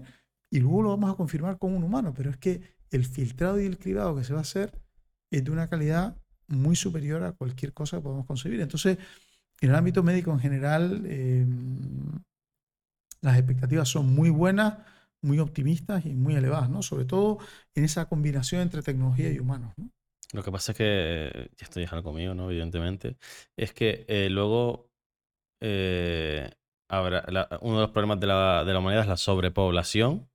Si disminuimos la muerte como puede disminuir la evolución o la, el detectar a tiempo enfermedades, eh, eh, va a ayudar a que la sobrepoblación, al final, o solucionas una cosa, es como cuando, cuando cambias, estás, vas al futuro y cambias, ¿no? Y soluciono esto, pero me sale un problema por otro lado, ¿no? Pero claro, al final, pero es posible, ¿no? Al final, eh, tiene pinta de que esto va a, a disminuir mucho las muertes. Al igual que cualquier operación, que, todo ese tipo de conocimiento de, a nivel vacunas, también me imagino que hará que sea más rápido crear una vacuna. No, no, olvidemos que a principios del siglo pasado, eh, la mayoría de los niños eh, morían antes de llegar al primer año de vida y muchísimo antes de llegar a los cinco años, ¿no? Y el que se haya podido, ¿no? que ahora en España, en España, en Europa, en países desarrollados, la mortalidad infantil sea muy, muy baja, casi inexistente, por lo menos por causas no, eh, ¿no? Por, un niño que coge una, eh, cualquier infección y que no se trata con antibióticos, ese tipo de cosas han desaparecido. Bueno, yo creo que nosotros como especie queremos intentar que eh, tengamos la mejor medicina posible, ¿no? Luego ya hay otras cuestiones que son éticas, filosóficas, bueno, ya son otras cuestiones, pero yo creo que nosotros como especie humana y no soy una persona que conozca de filosofía en demasiada, no, no, no soy experto en el ámbito, pero sí creo que como humanos yo creo que queremos mejorar y eh, mejorar la medicina que tenemos, mejorar las capacidades que tenemos de, eh, eh, de dar el mejor tratamiento posible a la persona que lo necesite en cada momento, ¿no? Y no jamás pensar, bueno, ¿no? Podríamos llegar al, humano inmortal, ¿no? En el cual casi, casi pudiéramos tratar cualquier enfermedad. Bueno, pues ya será otra cuestión que habrá que pensar como humanidad, pero desde el punto de vista de la ciencia, la tecnología, la ciencia médica, creo que eh, es implanteable no hacer otra cosa que intentar hacer lo mejor posible para eh, salvar cualquier tipo de, enfermedad o dolencia que podamos tener. No vas a dejar de investigar por eso, pero sí es verdad que son un problema de la solución. Pero bueno, primero vamos a la solución y luego a por el próximo problema, que siempre hay uno. Ahí mencionabas anteriormente, ¿no? El tema también del cambio climático, ¿no? En qué medida nosotros, eh, pues evidentemente la sobrepoblación es una de las, no vamos a decir causas, ¿no? Pero es una de las cosas que puede acrecentar el cambio climático, ¿no? Bueno, pues todos esos son equilibrios que como eh, civilización tenemos que ser capaces de, de, plantear y de ver cuál es el, modelo que nos da el mejor equilibrio posible. Voy a otra película. Eh, Yo Robot. Casi todas las películas, al final, muchas de las películas están basadas en teorías, en pensamientos y al final muchas se cumplen. Eh, y es uno de los miedos, la posibilidad de que los robots, porque ya hay robots, y hay robots que se parecen a los de Yo Robot, la posibilidad de que los robots se vuelvan en nuestra contra. Volvemos al final, eh, siempre volvemos al, mismo lugar, ¿no? Es decir, al final eh, se supone que somos humanos quienes los que desarrollamos y diseñamos los robots, y se supone que en ese aspecto deberíamos tener, en primer lugar, las leyes, pero en segundo lugar, ya no es una cuestión de ámbito de leyes, pero sí una cuestión de cómo desarrollamos, cómo implementamos y qué cosas permitimos hacer a esas inteligencias artificiales y a esos robots. ¿no? Entonces, eh, bueno, yo creo que todos estos son... Y, la gran ventaja en este sentido es que em, una de las grandes ventajas que tenemos hoy en día es que la difusión del conocimiento es muy, muy, muy, muy rápida. ¿no? Entonces, en cuanto sale cualquier tecnología, tenemos millones de personas utilizándola, pero millones de personas examinando cómo funciona esa tecnología y eh, pensando en los mejores escenarios posibles y en los peores escenarios posibles. Entonces, yo en ese sentido eh, soy optimista y confío en la humanidad porque es que eh, a la rapidez que se transmite todo, permite que mucha gente esté mirando este tipo de cuestiones desde todos los puntos de vista, ¿no? Entonces, bueno, no... No te preocupa. No me preocupa, me preocupa, pero no me angustia, ni me genera una gran cantidad de estrés. Es decir, me tranquiliza, lo decíamos anteriormente, ¿no? El tema de los fakes, ¿no? Los vídeos falsos, el audio falso. Eh, bueno, pues los trabajos hechos con ChatGPT. Perfecto. Pero al mismo tiempo que está la herramienta, pues ya empieza a haber detectores de plagio de si un determinado trabajo está hecho con ChatGPT. O yo como profesor tendré que cambiar mi forma de impartir las clases y de pedir las actividades para que si la persona y el alumno lo quiere hacer con ChatGPT, pues que lo haga con ChatGPT, pero yo le estaré examinando de otras competencias. ¿no? Entonces, yo creo que la humanidad en ese sentido es rápida, en, eh, o rápida o, es capaz de reaccionar ante este tipo de cuestiones. ¿no? Eh, hace unos años Mm, pues era un escándalo porque los alumnos copiaban y pegaban, ¿no? Eh, buscaban en Google, copiaban y pegaban. Bueno, pues aparte de que al final rápidamente lo detectas porque el estilo de redacción va variando, eh, por otro lado tenemos herramientas que detectan ese tipo de cuestiones y por otro lado lo que yo le enseño a mis alumnos y lo que yo les cuento tiene que tener en cuenta que ellos van a tener esa herramienta. Es decir, si yo les estoy preparando para un futuro profesional en una empresa, cuando ellos estén trabajando en una empresa, no van a estar trabajando en un zulo sin acceso a Internet, van a estar trabajando con acceso a Internet. Por tanto, es lógico que esté integrado el conocimiento que yo les estoy dando con las herramientas que ellos tienen. Es decir, como hoy en día plantear que yo te doy una docencia eh, sin tener en cuenta que existe la calculadora, ¿no? Mira, existe la... Otra cosa es que yo te enseñe a hacer una raíz cuadrada, pero una vez que te lo he enseñado, no pretenderé en ingeniería que cada cálculo que tú hagas lo hagas a mano y no utilice nunca la calculadora. La integro como una cuestión normal. Exactamente igual, integro el PC como una cuestión normal, el PC o la tecnología digital, integro Internet, integraremos ChatGPT y eh, podremos em, ¿no? tener en cuenta todas estas cuestiones y ser capaces de em, eh, eh, regular y autorregularnos nosotros al uso de todas estas tecnologías. Yo, en ese sentido te digo, yo creo que yo confío bastante en, en la humanidad. Y es más, creo que a veces lo que tenemos es un exceso de mensajes alarmistas y negativos. Yo, mi visión es que en muchas ocasiones es excesivamente negativo respecto a la tecnología, que hace que la gente, que al final tiene un efecto eh, pernicioso, y es que hace que la gente coja miedo y no se acerque a la tecnología. Y yo creo que la mejor forma de conseguir que eh, se logre este objetivo, este equilibrio, perdón, a nivel social es que la gente conozca muy bien la tecnología. O sea, yo creo que ahora mismo hay que conseguir que la gente, y, vamos, yo en septiembre, cuando empiezo mejor, lo primero, oiga, tienen que usar ChatGPT, tienen que conocerlo y tienen que dominarlo, porque es una herramienta normal de las que tenemos hoy en día. Y, creo que todo el mundo a nivel social debería conocerlo, utilizarlo, probarlo y no probarlo durante dos minutos y decir esto es maravilloso o esto es una porquería. Probarlo y dedicarle tiempo y entenderlo y entender qué cosas puede hacer bien y qué cosas eh, no, no puede hacer tan bien. Y entonces para ti, ¿qué es lo más peligroso? O vamos a ir a lo más negativo. Te voy a decir lo más positivo y lo más negativo. ¿Qué es lo más negativo que puede ofrecernos la inteligencia artificial?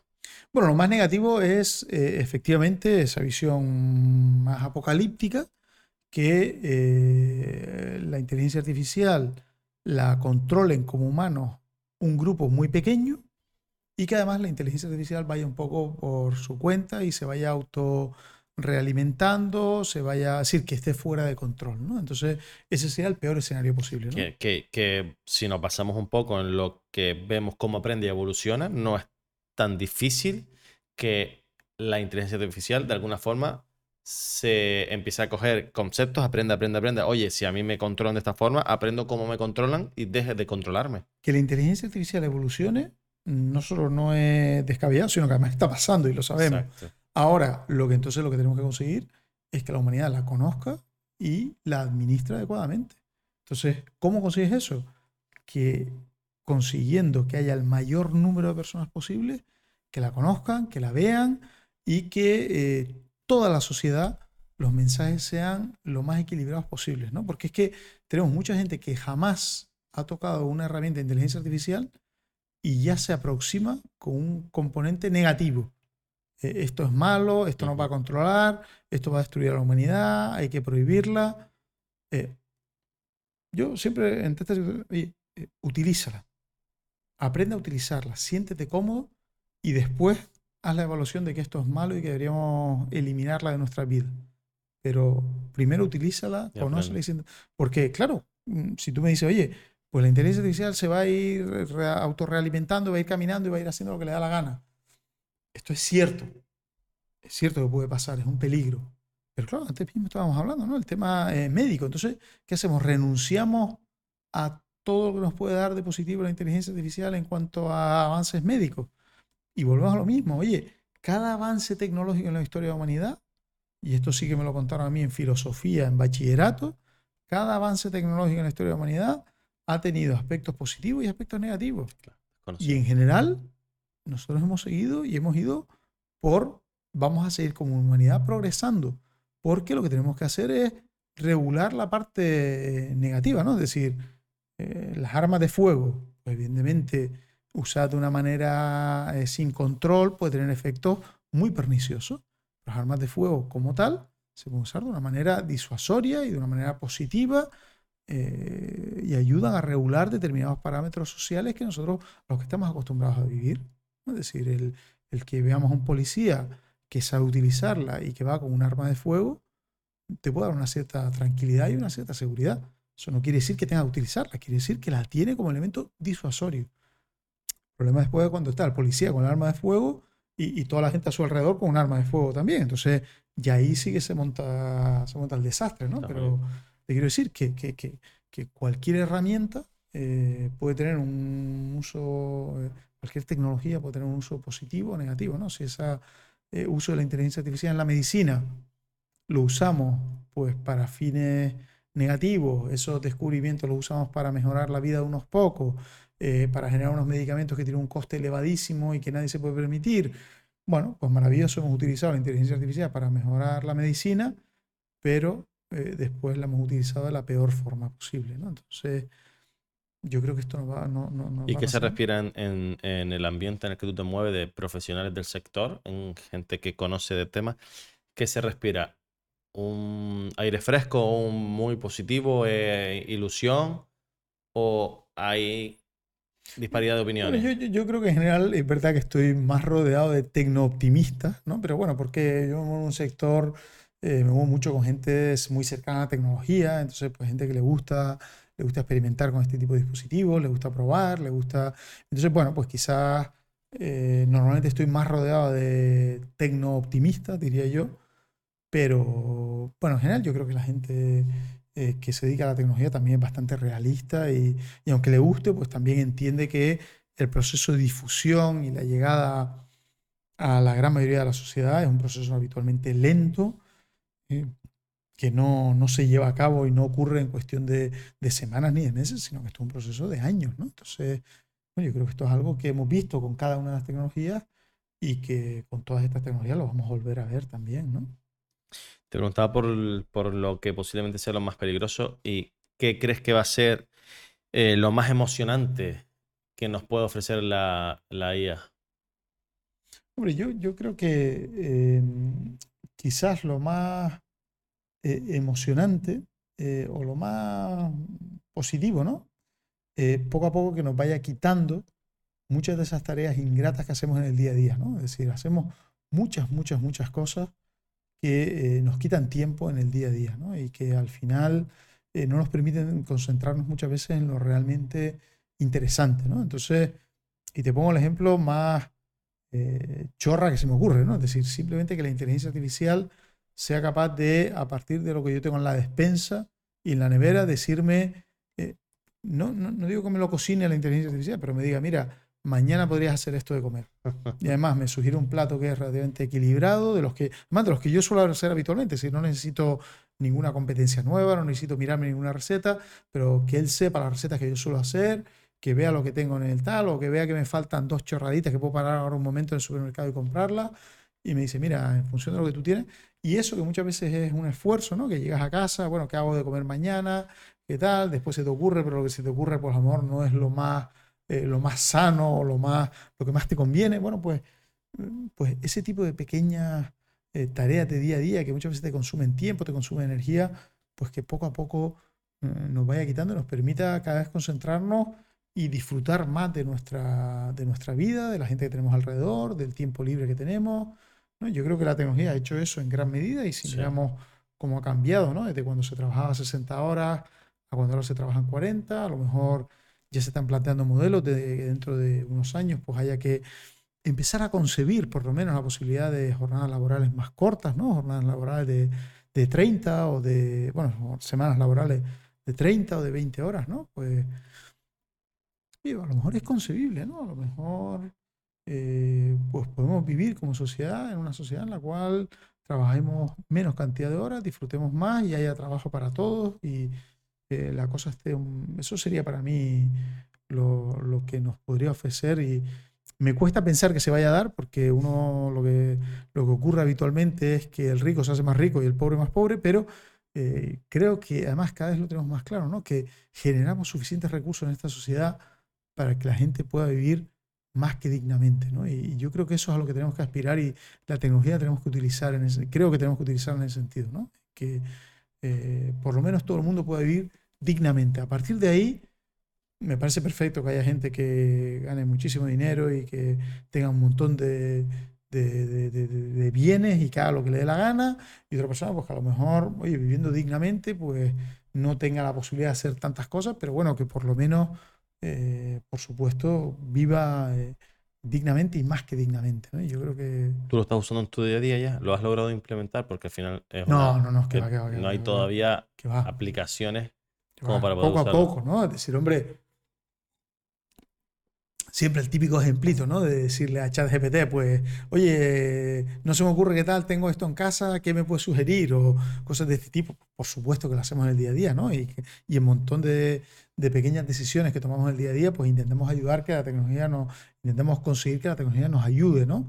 Pero bueno, realmente decir, oye, lo tengo eh, totalmente integrado, lo tengo totalmente. Sí, que organice tu agenda, que, no, todavía no. No, que va ni muchísimo menos, no, ojalá. Cuesta un poco. Ojalá, ojalá, no, hombre, todavía son muchísimas cosas que están pasando que eh, integrar y conseguir que todo eso eh, funcione de manera coordinada y de manera simultánea.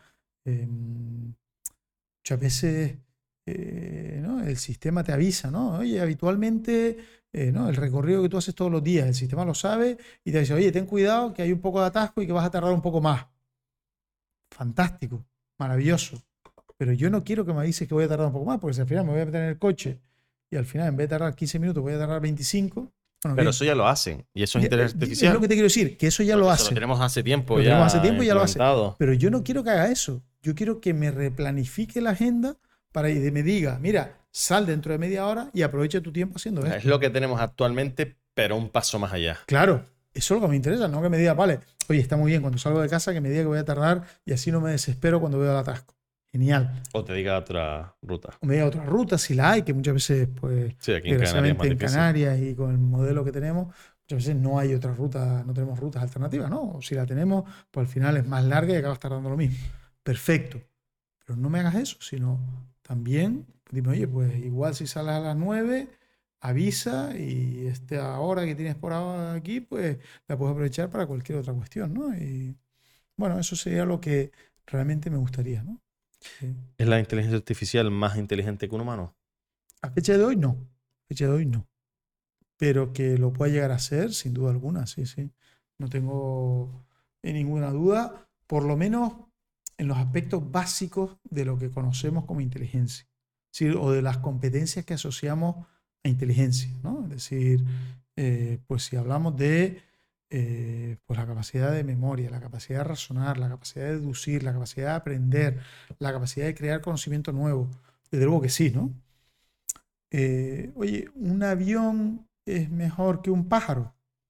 En algunas cosas sí y en otras no, ¿no? Es decir, pájaros capaces de volar las distancias que vuela un avión con la capacidad de carga, sea humana o sea de que tiene un avión, no lo hay. Eh, la eficiencia del pájaro eh, no, la tenemos en un- todavía, ¿no? Entonces, bueno, pues yo creo que al final no, no, no tenemos que tener la- la- la- la idea de que la tecnología va a ser exactamente igual que, la, que el humano, sino que va a llegar a resultados similares, pero probablemente siguiendo procesos completamente distintos, ¿no? ¿Crees que llegarán a tener conciencia y sentimientos? Bueno, esa es la gran, yo creo que esa es la gran pregunta alrededor de la inteligencia artificial, ¿no? Porque la capacidad de memorizar, la capacidad de aprender, la capacidad de generar conocimiento nuevo, no hay ninguna duda, ya la tienen, todavía muy limitada, pero, ah, pero yo creo que la gran variable es efectivamente la conciencia y, eh, bueno, lo que siempre se plantea, ¿no? La conciencia incluso de sí mismo y de su existencia y la capacidad de eh, reflexión filosófica, ¿no? Y bueno, pues ahí mi respuesta es que no lo sé. La verdad que no, no soy capaz de... La sensación es que sí, pero ¿sabes lo que pasa? Que al final, en el fondo, en el fondo, en el fondo, sabemos tan poquito del funcionamiento del cerebro humano. Es decir, es el, el órgano del que menos sabemos, ¿no? Es decir, sabemos perfectamente cómo funciona cualquiera de nuestras partes, de cualquier parte de nuestro cuerpo. Menos, eh, menos el cerebro, ¿no? El cerebro sabemos cosas, pero sabemos muy poco, ¿no? Entonces, cuando hablamos de todos estos conceptos, de lo que es conciencia, eh, incluso ese fenómeno que muchas veces se habla, ¿no? Del alma, ¿no? Eh, eh, ¿Qué es exactamente? Entonces, identificar eso en una máquina es difícil cuando muchas veces no somos capaces de identificarlo, de definirlo o de mm, cuantificarlo eh, en un humano, ¿no? Entonces, realmente te tengo que reconocer que es un terreno que ahora mismo a mí se me, se me escapa, Estamos lejos. escapa, ¿no? ¿Quitará muchos puestos de trabajo? Medio, cor- a, a corto plazo yo creo que ya está pasando. No, no, ha, no ha tardado mucho en que la, la huelga de guionistas en Estados Unidos. No ha pasado mucho. Es verdad que también a nivel mm, diseño hay empresas que ya están usándolo sustituyendo a personas humanas. Mm. Y estamos hablando de que están un 10% de su evolución Sí, por sí, ponerle sí, una medida. sí. Entonces, hablamos de, vamos a hablar a medio plazo de lo que nos va a, lo que nos va a influir a, la- a las personas que estamos hoy en día en, eh, viviendo Mm, y que nos quedan X años de vida. ¿Crees que va a quitar muchos puestos de trabajo? Eh, yo creo que sí. Yo creo que claramente sí. Eh, porque aquí, hay que tener en cuenta eh, que cuando se hace el análisis, no hay que hacerlo a nivel del puesto de trabajo, sino la tarea del puesto de trabajo. ¿vale? Nosotros en nuestro puesto de trabajo hacemos muchas tareas y lo que sí vemos es que la inteligencia artificial, la tecnología, puede automatizar muchas de esas tareas. Entonces, claro, cuando hay una sola persona haciendo una serie de tareas, aunque automatices algunas, pues esa persona sigue teniendo que hacer ese puesto de trabajo. Pero en el momento que nos vamos a puestos de trabajo que hay muchas personas haciendo lo mismo, y aquí en, Canarias, por ejemplo, yo creo que eh, el sector que más nos preocupa, evidentemente, es el sector turístico, pues claro, vemos que en un hotel hay muchas camareras de piso. Y entonces, claro, la pregunta es, ¿la tecnología va a poder sustituir a la camarera de piso? No. pero va a poder sustituir algunas de las tareas de la camarera de piso. Yo tiendo a pensar que sí. ¿Y eso qué puede significar? Pues que en un hotel de tener 20 camareras de piso, pase a tener 15, 12, 10. Y de repente, pues tienes a 10 personas que antes tenían puesto de trabajo que ahora no lo tienen, ¿no? Yo creo que el lugar más claro que lo podemos ver es el aeropuerto.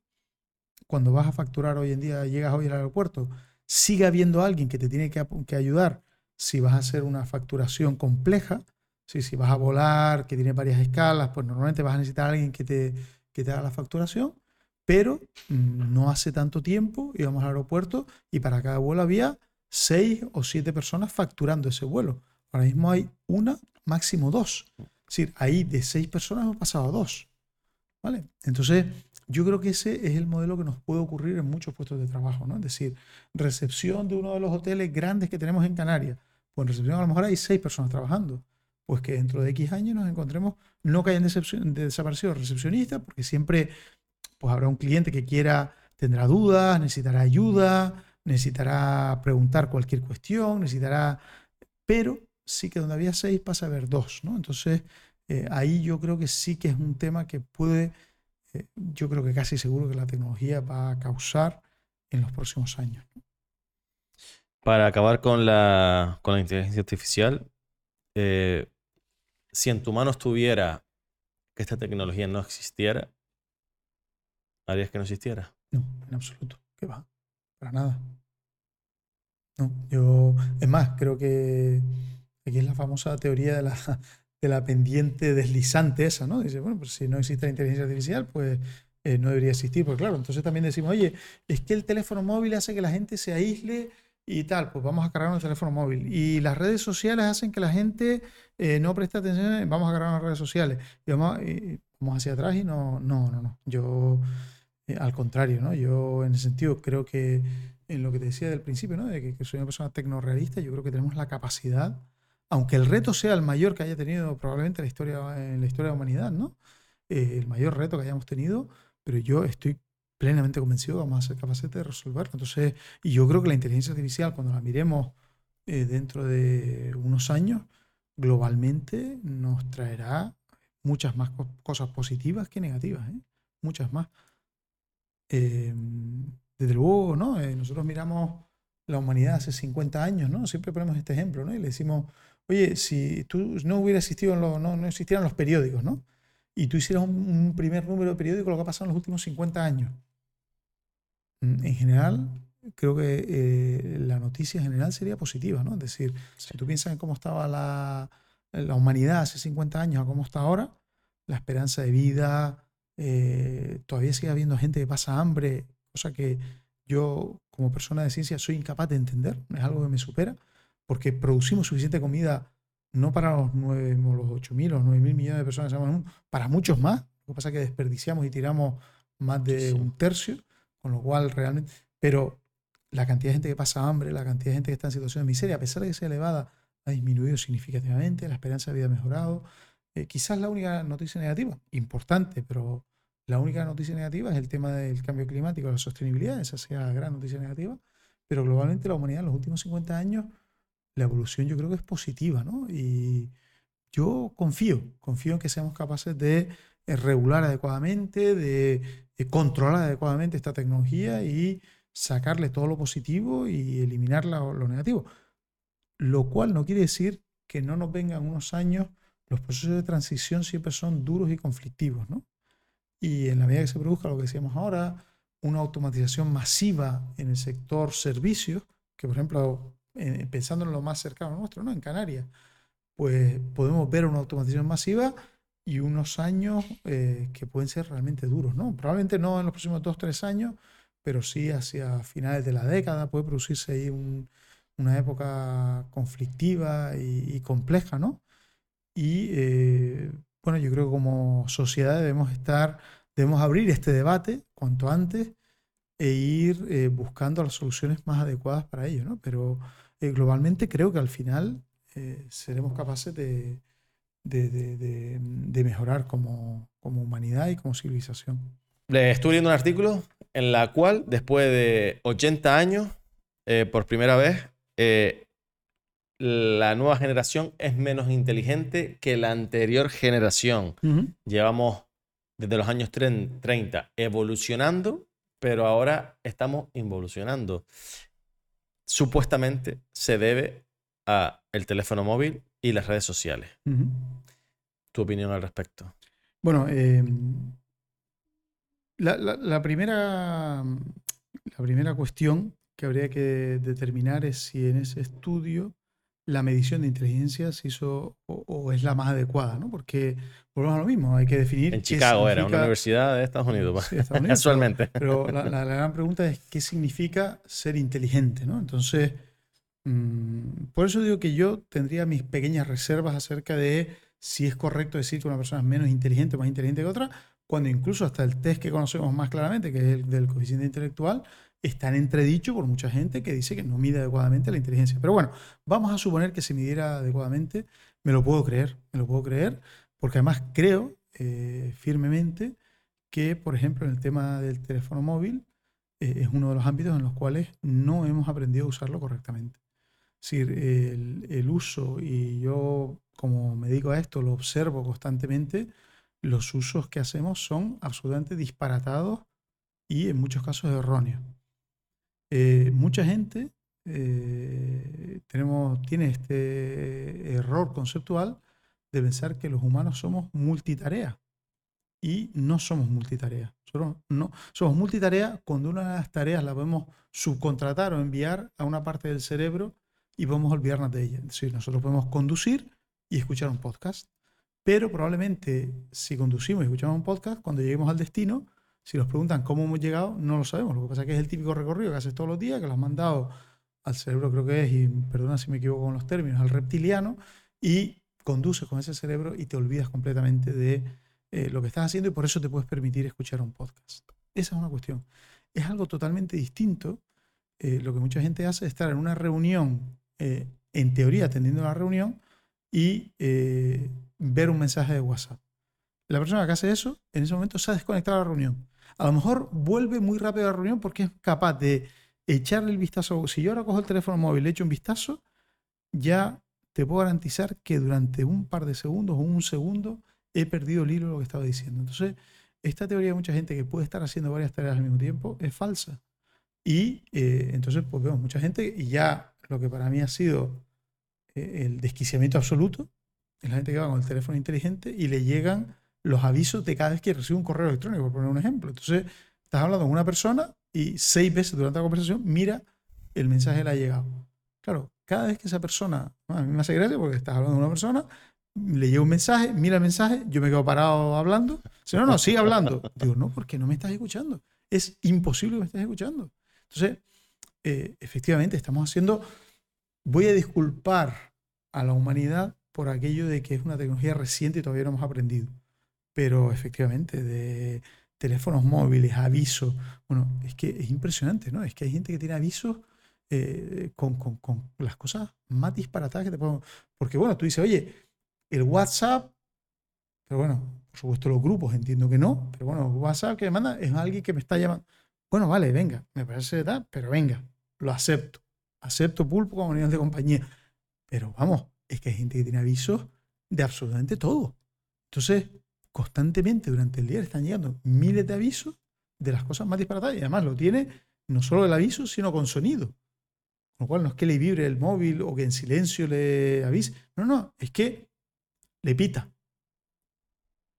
Todo a mí, entonces, claro, eh, pues me puedo creer que una persona que constantemente esté haciendo eso, que en ningún momento del día abandone el teléfono para ponerse a leer eh, comportamientos que oye de, eh, que lo sabes y que además esto lo sabemos estadísticamente, ¿no? Adolescentes que lo primero que hacen por la mañana es coger su teléfono móvil. Adolescentes y no tan adolescentes, es decir, gente ya de una cierta edad, gente que dura con el teléfono al lado, que a lo mejor a las 3 de la mañana se despierta para ir al baño y, te reconoce que acaba cogiendo el teléfono estando una hora con el teléfono móvil.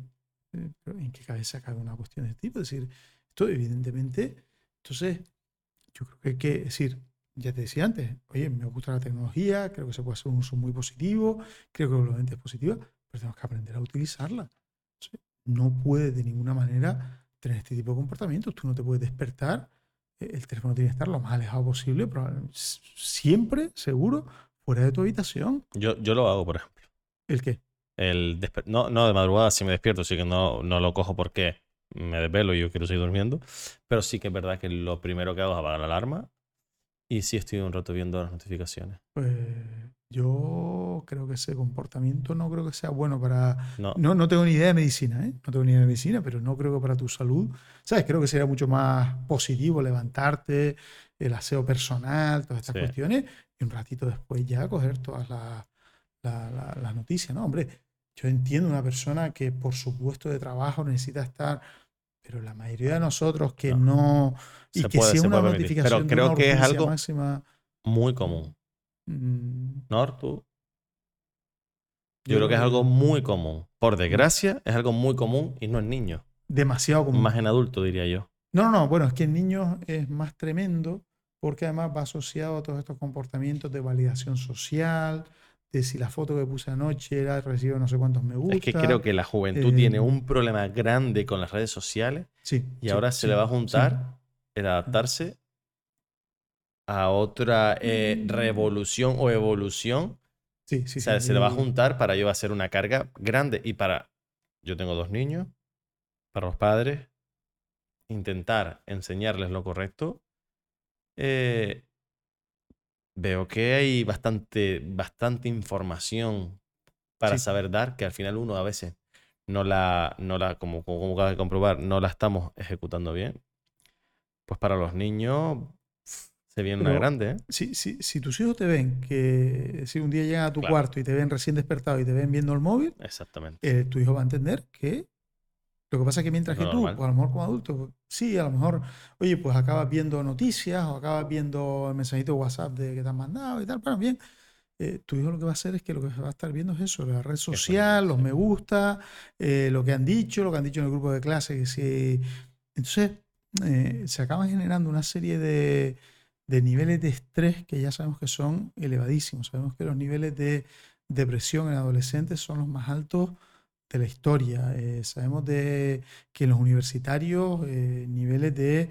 Entonces, la presión social es elevadísima. Entonces, eh, desde luego, yo creo que ahí es, por ejemplo, un uso eh, incorrecto que estamos haciendo de la tecnología que tenemos que cambiar y que tenemos que ir a un modelo mucho más eh, de la tecnología, mucho mejor in- integrada en nuestra en nuestros comportamientos diarios. ¿no? Sí, te voy a preguntar sobre eso, sobre la- el crecimiento de los problemas mentales en los niños Mm, y adolescentes, cierto. que parece ser que después del COVID, no es que haya sido en los últimos 10 años, no, después del COVID ha tenido un aumento considerable eh, respecto a estos problemas. Eh, mm, lo, todo se asocia a redes sociales. Sí, sí, sí.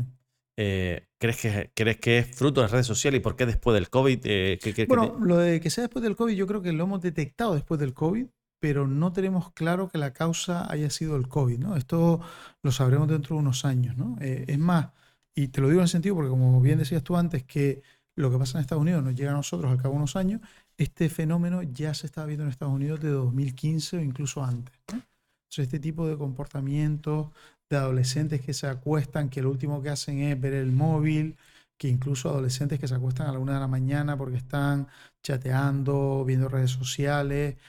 Y, y ya te digo yo, incluso si fuera un uso de ocio real, sería malo, pero no sería tan tremendo. El problema es que eh, cuando están viendo redes sociales están buscando esa validación social de Mm. lo último que dijeron en el grupo, de lo último que pusieron en, en su red social, la que sea, ¿no? Instagram, TikTok, la que sea en ese momento. Eh, y estamos viendo que ese tipo de comportamientos se están dando. Claro, una persona adulta se están dando, pero quizás tenga por lo menos la experiencia vital para poder moderar adecuadamente esa situación. Pero el problema es que esta- estos chicos de estas edades eh, es que probablemente están en el primer momento de eh, apertura global a la sociedad y la- el primer contacto que tienen de apertura global a la sociedad eh, con 10, 12, 13 años es este tipo de, de situación, ¿no? De, de- de una cosa que puedan percibir como rechazo o que lo que yo dije nadie le hizo caso, que casi es lo peor que te puede ocurrir, o esta foto que puse nadie, eh, no hubo Eso, claro. 25 personas que dijeran... Es que sí, "Ja, ja, ja, ja". sí, cuando nosotros éramos estudiantes, eh, ya evidentemente no todo el mundo tenía aceptación, ni todo el mundo era el más que, siempre había uno menos que, ¿qué pasa? Que ahora eso se queda reflejado, hay constancia, y si lo sumas ahora a la inteligencia artificial, que se puedan crear ciertas cosas eh, burleteras de vídeos y demás, es normal que aumente esa presión y al final los, los suicidios que estaban... Es que al final, fíjate que eh, para nosotros lo que, lo que viene de tú, ¿no? En nuestra época, el grupo social era tu clase, ¿no? En nuestra época las clases eran de 40, 40 y pico, ¿no? por lo menos cuando yo estudiaba eran de ese tamaño. Y ese era tu grupo social, a lo mejor los del curso en algún caso, pero más la clase, ¿no? Que bueno, que sí, que, que, había gente con más aceptación, menos aceptación, que tenía que... Eh, y que tampoco es que el nivel de presión fuera bajo, ¿no? Pero claro, es que ahora además eh, eh, tu grupo es la clase en la que estás actualmente, la clase del año pasado, el grupo que estás metido no sé qué, el grupo de fútbol, el grupo de tal, el grupo de no sé cuánto. Es decir, que estás en 10 grupos y en cada uno tienes que conseguir esa aceptación social. Tienes que ser, eh, por lo menos, si no más popular, sí de los que más o menos. y, como tú bien dices, todo queda perfectamente. ¿no? Perfectamente visto. ¿Qué, ¿Qué, fotos fueron las que más se vieron? ¿Qué y, todo el histórico queda ahí, ¿no? Hay, un... Entonces, Oye, la, mi foto la, le está dando me gusta a 23 personas, mientras que a la de mi colega le están dando 230, ¿no? Eh, bueno, venga, 23, 230, pero el problema es que si a la mía le están dando dos, es que, entonces, eh, claro, la presión es muchísimo mayor, ¿no? Y, qué crees que puede pasar? O sea, realmente me imagino que esto también será preocupante, ¿no? Para la gente que maneje la tecnología.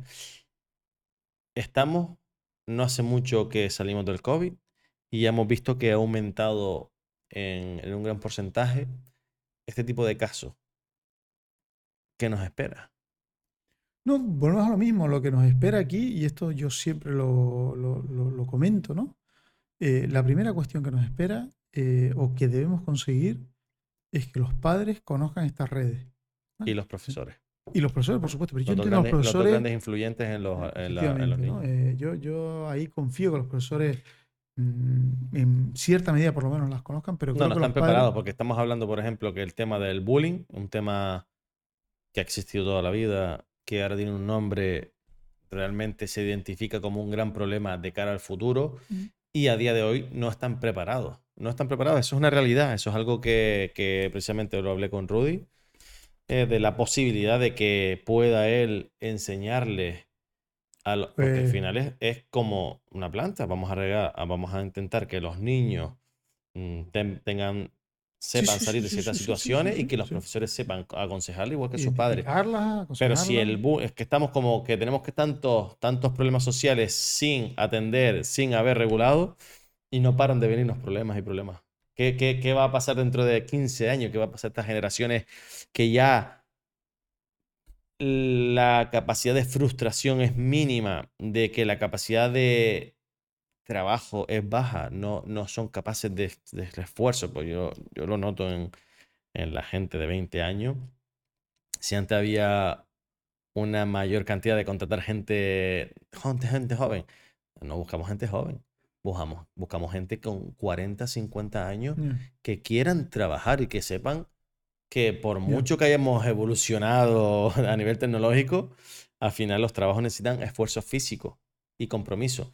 Entonces, como que viene una juventud, siempre se habla, ¿no? La, ¿qué es esta generación? Pero sí es verdad que creo que está influyendo mucho las tecnologías y que no hemos terminado de explotar en un sector que viene otra gran revolución y yo me preocupa, bueno, como todo, ¿no? Al final la vamos a venir, vamos a ver cómo salimos poco a poco del paso, pero si te paras a pensarlo, eh, es jodido, ¿no? Es lo que, lo que viene jodido. Pero em, creo que tienes razón en todo lo que acabas de decir.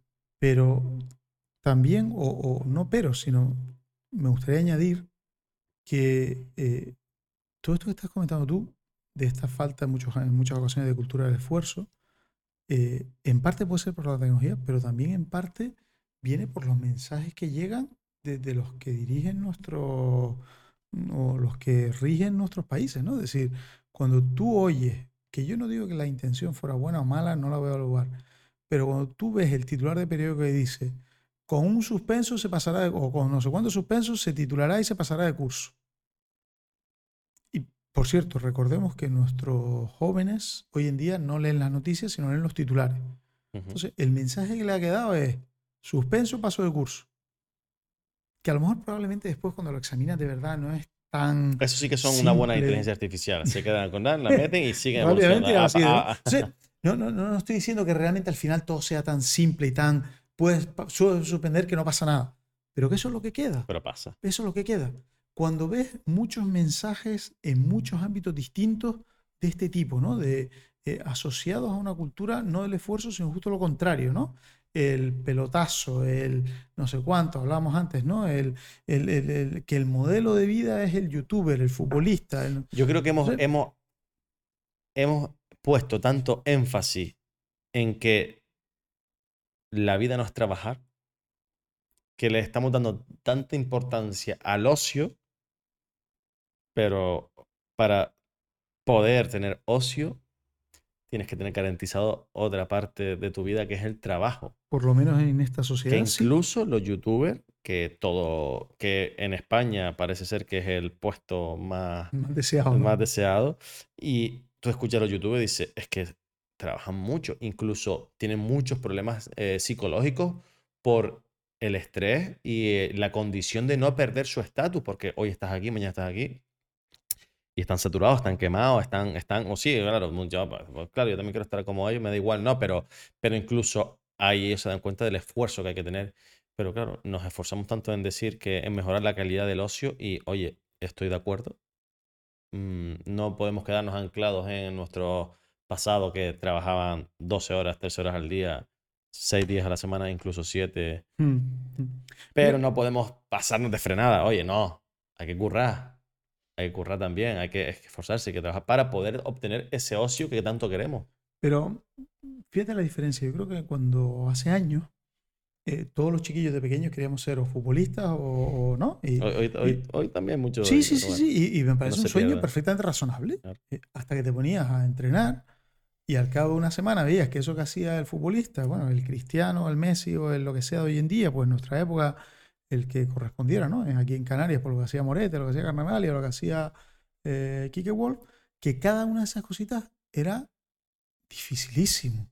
Y que para poder tirar una falta y que entrara por las cuadras, tirabas un millón y, y- y no lo conseguías, ¿no? Entonces te dabas cuenta que llegar allí iba a requerir, y que bueno, que esto es una pirámide brutal de millones de personas que quieren que les gusta el fútbol y que a primera división acaban llegando 200. Eh, yo creo que, por ejemplo, esto en el ámbito de la tecnología es un mensaje que no se ha transmitido adecuadamente. Entonces, todo el mundo ve el super youtuber que vive en Andorra y que gana no sé cuántos millones al año, que me parece fantástico, maravilloso, no tengo ningún problema, pero lo que nadie se da cuenta es la pirámide, lo que mucha gente, a lo mejor más joven, no se da cuenta, es la pirámide de millones de youtubers intentando generar vídeos con esfuerzo. Entonces, es un poco lo que hay que transmitir a la gente joven. Oye, si a ti realmente te gusta hacer vídeos, adelante, sé feliz y hazlo. Si resulta que al final te, consigue- te conviertes en el youtuber más famoso, pues maravilloso. Pero que disfrutes del camino. Igual que al chiquillo pequeño que está jugando al fútbol, le decimos, oye, si a ti lo que te gusta es el fútbol, vete a entrenar al fútbol todos los días y disfruta del- de, entrenar. Pero tu único objetivo no puede ser convertirte en, ¿no? en, en el próximo Mbappé, Claro. porque tienes una probabilidad de conseguirlo bajísima, casi inexistente. Ahora, si tú realmente todas las tardes vas y es que estás dos horas allí jugando al fútbol porque es que te divierte, realmente sales, te lo has pasado genial con tus colegas, has aprendido hoy a... tan- ¿qué problema hay con eso? Y que algún día a lo mejor acabas jugando en primera división con la Unión Deportiva, pues maravilloso, sí, fantástico. Pero no puede ser que si no consigues eso, consideres que tu vida ha un fracaso. Pues con los youtubers tenemos que transmitir también que esa es exactamente la misma situación con los youtubers o con todo este tipo de profesiones. ¿no? Entonces, bueno, que la probabilidad, que la, la- la posibilidad de que tú llegues a ser, a tener un éxito de esto deslumbrante, muy pequeña. Tú estás haciendo el podcast de este, pues probablemente porque te gusta, porque te divierte, porque te lo pasas bien. Oye, desde luego, si a ti te dice mañana que este episodio, gracias a mí, por supuesto, lo ha visto 3 millones de personas, pues tú Ajá. feliz. Pero si no lo ha visto 3 millones de personas, seguirás igual de feliz, ¿no? Claro, claro, claro. Y eso claro. yo creo que es lo que tenemos, pero eso lo tenemos nosotros claro, pero creo que hemos fallado en transmitírselo adecuadamente y en explicárselo a la generación que viene Pero no detrás. te crees que eso, porque a mí me, me pregunta la gente, sabiendo a lo que me dedico, eh, ¿y cuál es tu objetivo? Y yo le digo, bueno, mi objetivo principal es que me gusta lo disfruto muchísimo. Pasártelo En bien. este momento, dice, yo disfruto un montón. Eh, el, eh, mm, eh, objetivos finales, ¿qué, qué otros resultados puedo dar? Pues bueno, puedo pasar esto, esto y esto. Pero no me frena ni, ni, me, ni me frustra no, no, no- no hacerlo en dos días, ¿no? No tengo, o sea, realmente yo creo como todo lo que hago es, lo hago bien, lo hago con ganas, lo hago con energía, lo disfruto.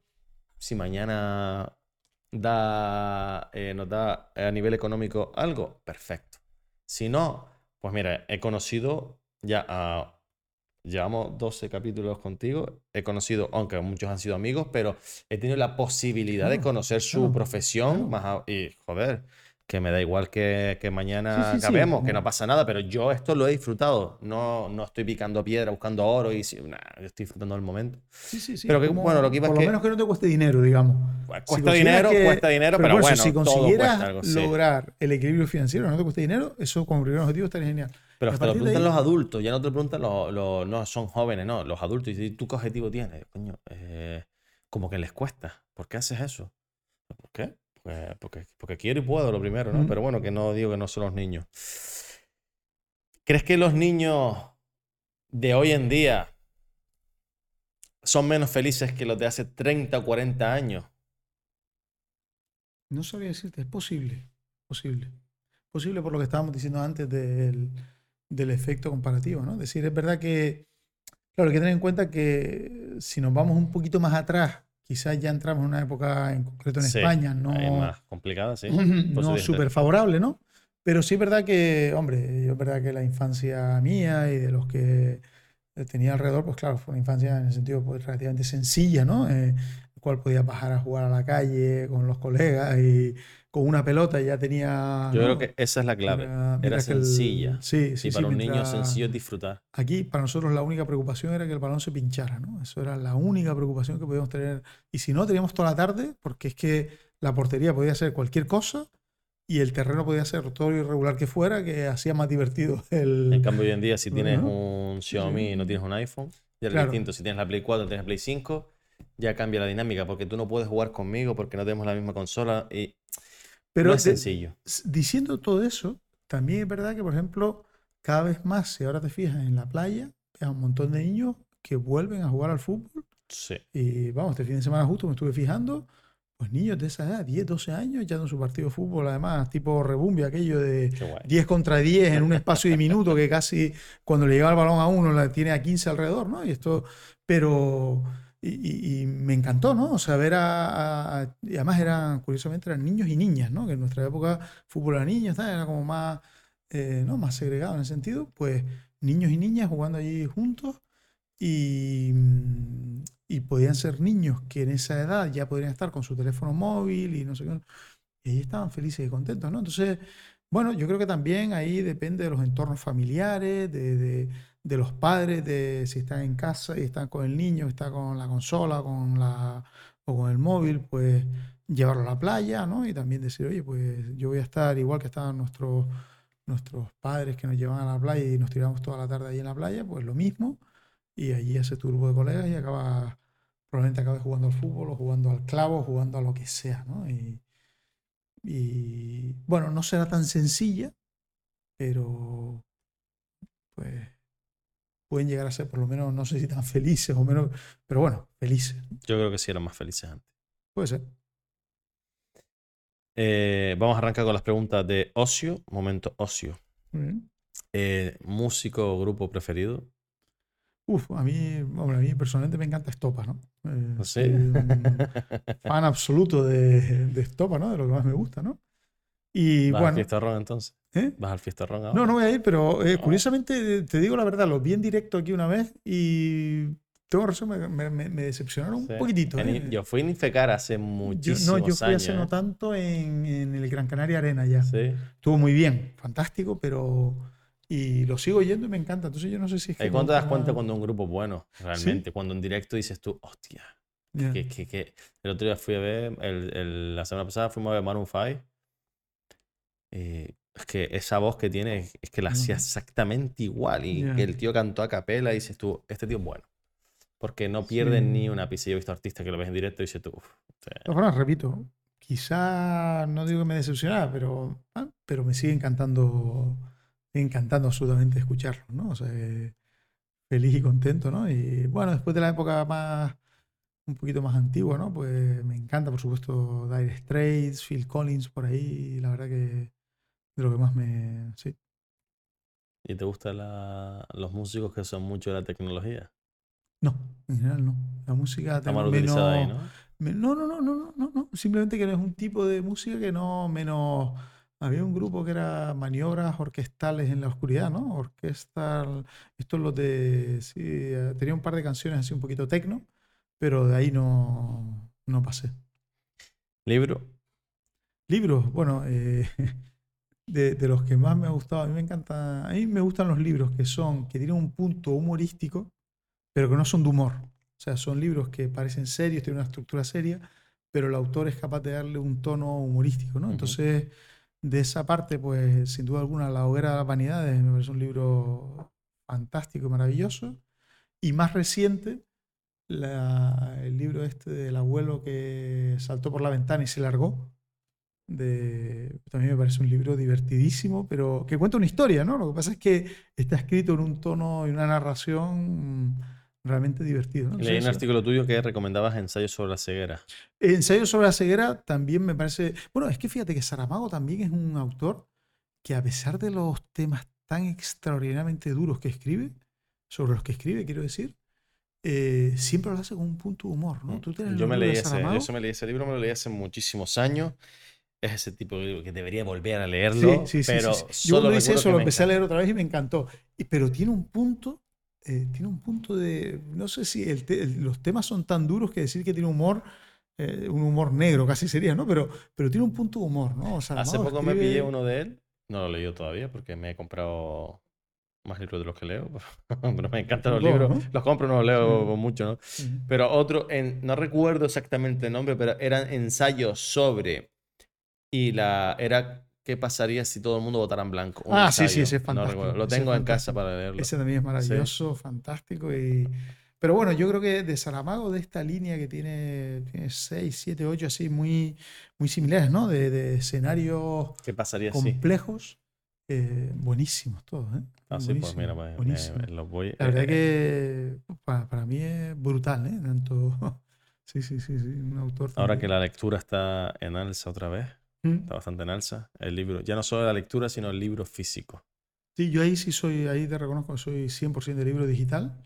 pero para mí, por ejemplo, ahí las ventajas que me ofrece el libro digital, ¿no? Yo tengo pues un poquito de astigmatismo y un poquito de previcia y claro, el hecho de poder cambiar el tipo de letra, la luz, en cualquier sitio tener iluminación, que puedo ir de viaje y realmente no me llevo un libro, me llevo un montón. Con es mucho más cómodo, sin duda. Eh, yo antes siempre estaba, cuando iba de viaje, decidiendo qué libro llevaba, si este me lo iba a acabar pues tengo que llevar otros y no sé qué, si no sé cuánto. Ahora ya es. Y te lo compras al momento si quieres. la tranquilidad de qué tal. Para mí, bueno, los libros digitales es fantástico.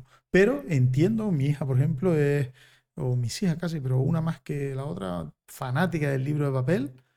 Y bueno, no ha querido leer un libro digital y le parece casi. Yo tengo el Kindle, pero eh, al final me voy, a, me voy al libro. Pero para mí, mira, esto es el caso claro de lo fantástica que es la tecnología cuando es híbrida y es combinada. Y cada uno que haga lo que quiera. Es decir, tú tienes todo el conjunto de opciones. Yo fui de los que al principio dije que el Kindle se iba a cargar el libro físico. Me equivoqué radicalmente. Eh, estuvo a punto, ¿eh? Pero, no se lo cargó. No, pero ¿eh? fíjate lo bonito que es. Oye, al que le gusta el Kindle, Kindle. Al que le gusta el libro físico, libro físico. Al que quiere combinar, pues que combine.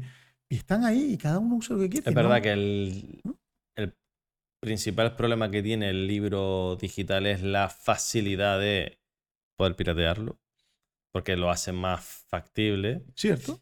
Pero, aún así, la gente aprecia el olor, el olor de un libro. Yo creo que es lo que más gusta a la gente. El hecho de tenerlo, guardarlo, ese recuerdo, sobre todo al lector ya con cierta edad. Yo creo que eso es lo que le da un plus.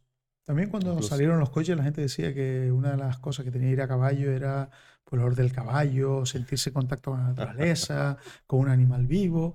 Y efectivamente hoy siguen existiendo caballos, ¿no? Y, bueno, mi, mi, jefe, ¿no? El rector es un apasionado a los caballos, le encanta montar a caballo. pero no vamos a caballo a trabajar, ¿no? Entonces, No. bueno, es verdad que, por ejemplo, en todo lo que tiene que ver con documentación que utilizamos para trabajar, hemos pasado al digital, ya a nadie Bueno. se le ocurre imprimir, Claro. yo en mi caso que leo artículos científicos a diario, no se me ocurre imprimir ninguno de ellos, por supuesto. Eh, lo veo en digital, lo subrayo en digital, eso me permite buscar mucho más rápido, hacer un... no, no, no, no tendría sentido, No paras, ¿no? pero... Tú no eh, paras. no, Todos los días en desarrollo, investigación. Bueno, es que es lo que tiene un profesor, si no hace eso, pues tiene un problema, ¿no? Es decir, es que, sobre todo en mi sector, al ritmo que cambia y que evoluciona, ¿no? Es que a diario están pasando cosas, ¿no? Entonces, pero después, por ejemplo, en el rato de ocio, pues lo que decíamos, ¿no? Hay quien prefiere el libro digital, hay y fantástico. Mientras se ¿no? lea, la verdad que. ¿no? Y, y hay gente que gusta sea. Spotify y hay gente que está empezando a, a volver al vinilo, ¿no? Y, y- y quiere escuchar en verdad, es vinilo y quiere tener la experiencia de sacar el sí. disco, ponerlo, tener cuidado, limpiarlo. Y me parece maravilloso, ¿no? Que lo disfrute, ¿no? O a la cámara analógica, ¿no? O, la- Ya- o- o lo- o el crecimiento, el crecimiento en España, ¿no? Porque yo siempre he existido, ¿no? El manga. O sea, mi hija, bueno, mi hija es una, no anda pérdida. O sea, le das un manga y se lo lee, Se se lee. acuesta por la noche y se dice, ya cómprame Mm. mi amor, que esto, conchale, no son caros, te valen 7 euros y pico. Sí, sí, sí. Pero si te lees uno al día- día, eh, Yo ponte a leer algo sin dibujito, venga. pues Pero bueno, me de- encanta, ¿no? El Me tema de la fotografía analógica, ¿no? Gente que también está volviendo. Además, gente joven, ¿no? Que está volviendo a Sí. sacar fotos en analógico sabiendo o disfrutando del placer de no saber lo que, el resultado hasta al cabo de meses. Está guay eso. ¿no? Y nosotros que eh, ahora ¿no? sacamos 15 fotos de cada cosa que ha pasado, ¿no? de cada cosa que ha hecho el niño, cada cosa, tal, pues no, sacamos una foto y hasta dentro de X Eres meses que más revela- selectivo. Bueno, eh, yo, yo creo que esto lo, lo, lo- lo divertido y lo bonito de la sociedad, cuando somos capaces de, de integrar distintas formas, distintas maneras de, de hacer las cosas. ¿no? ¿Película preferida? Ahí la tiene. Está aquí el cartelito, Pulp Oh, Fiction, ¿no? Absoluto devoto de Pulp Sí. Fiction. Sí, y, de, y del estilo de desorden cronológico que creó, que eh, nunca, mejor dicho, ha creado escuela, ¿no? Y ahora lo vemos incluso a veces repetido hasta la saciedad en sitios que no pinta nada, que el guion y tal está desordenado y, y no te enteras de lo que está pasando hasta que avanza la película. A veces eh, yo creo que se sobre no se sobreutiliza ese estilo, ¿no? Pero bueno, Pulp Fiction creo que inauguró una era y vamos, yo devoto absoluto de esa película, ¿no? Sí, sí. Por ahí tenía otro cuadro de Pulp Fiction, ¿eh? No, creo que lo tuve que ¿Tiene quitar porque era un No sé, poquito no me había fijado, había fuerte. visto Lo tengo que tener por ahí, te lo enseñaré, buena pasada. Que se se ve, es- cuando le... No, se veía ella con una raya. Ah, vale, vale, vale, Y vale. dice, ese no lo ponga Sí, igual. sí, sí, por ahí lo tendré. Sí, tiene ahí algunas escenitas. Y bueno, ahora ya, cuando hablamos de cine, ya la serie la tenemos como una parte. ¿Tu serie preferida? No, ya lo comentamos, ¿no? Breaking Bad por un lado y la precuela, que sería Better Call Saul, que como comentábamos antes, me encantó y en ocasiones no sé si hasta un poquito más que, que. Breaking Bad. Ahí, ahí, ahí, ahí. Va, creo que va a salir o hay una propuesta de que salga eh, una, otro spin-off de Tuco, Tuco Salamanca. Ah, bueno, es que sí, hay toda una serie de personajes Ah, ahí de la película que es que tienen un, ¿no? Tienen un trasfondo eh, bruto, ¿eh? O sea, el, el guionista eh, muy, muy, muy interesante, ¿no? El tema de los personajes que creo que cada uno de ellos Es la hostia. son- es que son- es son- demasiado. sí, Siempre, siempre sí, decía sí, lo de sí. Breaking Bad es súper realista. Es que, es que lo que Mm. está deseando el público que pase, que en cualquier lado no pasaría, pasa. pasa. sí, Es sí, una sí, maravilla. sí. O sea, los Breaking Bad, Sí, sí, gran serie. Y luego ya tipo más corta de esta de 20 minutitos, The Office, ¿no? Eh, Me parece una serie fantástica, ¿no? Además, una serie que hay que, que le pasa a mucha gente, ¿no? Hay que superar la primera temporada. Tiene creo que seis episodios la primera temporada.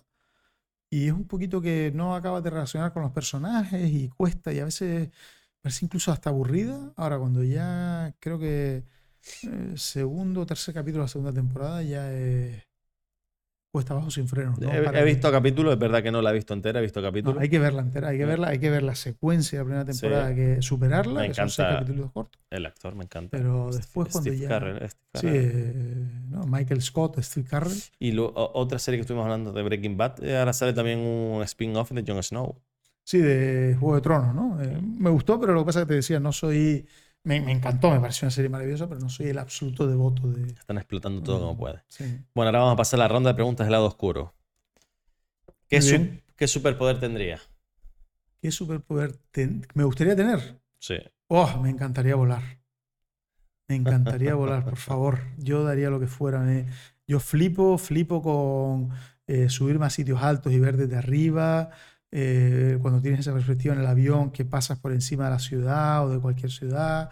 eh, el Google, los Google Maps y todo esto, cuando mejoran, o cuando a veces que probar alguna gafa que te da. me- vamos, mm, me encantaría. Mayor locura que has cometido. Mayor locura. No te sabría, no, no te vengo ahora. Está No sé. difícil de responder. ¿eh? Es difícil de Muy responder. difícil de responder, tendría que pensar.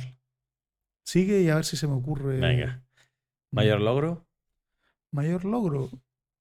Hombre, ¿yo qué quieres que te diga? A lo mejor sonará a ñoño y a, y a clásico, ¿no? Pero yo creo que sin duda alguna mi mayor logro son mis dos hijas, ¿no? Yo creo que No, ñoño, es lo, es lo recurrente, sí. es lo recurrente, ya lo sé, pero No, es que pero, es pero verdad, que, ¿no? que es lo Pero- mejor al final, evidentemente. Pero el que, es que es verdad, ¿no? Yo cuando ahora tienen 22 y 19 años, ¿no? Y yo cuando las veo, Dos niñas. Mm, ¿no? Eh, y eso que, por supuesto, eh, discutimos, hay un montón de cosas que a lo mejor no estamos de acuerdo y tal, pero cuando lo examinas, ¿no? Das un pasito para atrás como padre y examinas, eh, te das cuenta y la verdad que, que sí, que sí, que sí, que es absoluto, ¿no? Eh, sin duda alguna.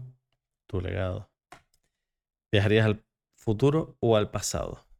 Uf, yo, fíjate, me, me encantaría viajar al pasado, porque hay tantas, tantas cosas que soy absolutamente in- incapaz de comprender.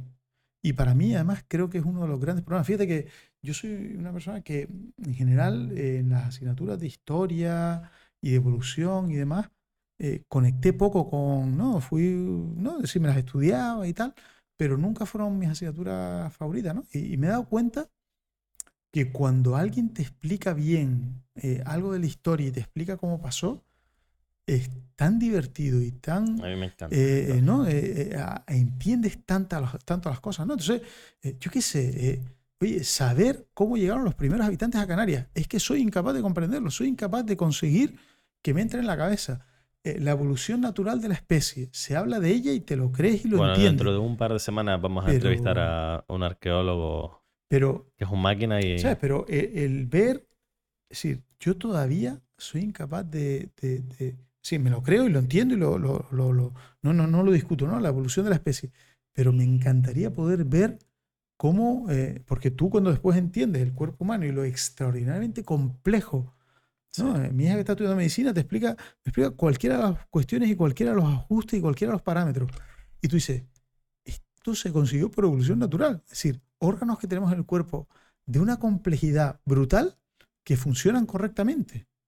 Eh, cuando te explican el funcionamiento del corazón y que no falla en general, ¿no? Es decir, falla una vez en tu vida, pero eh, la cantidad de días que late con una perfección absoluta.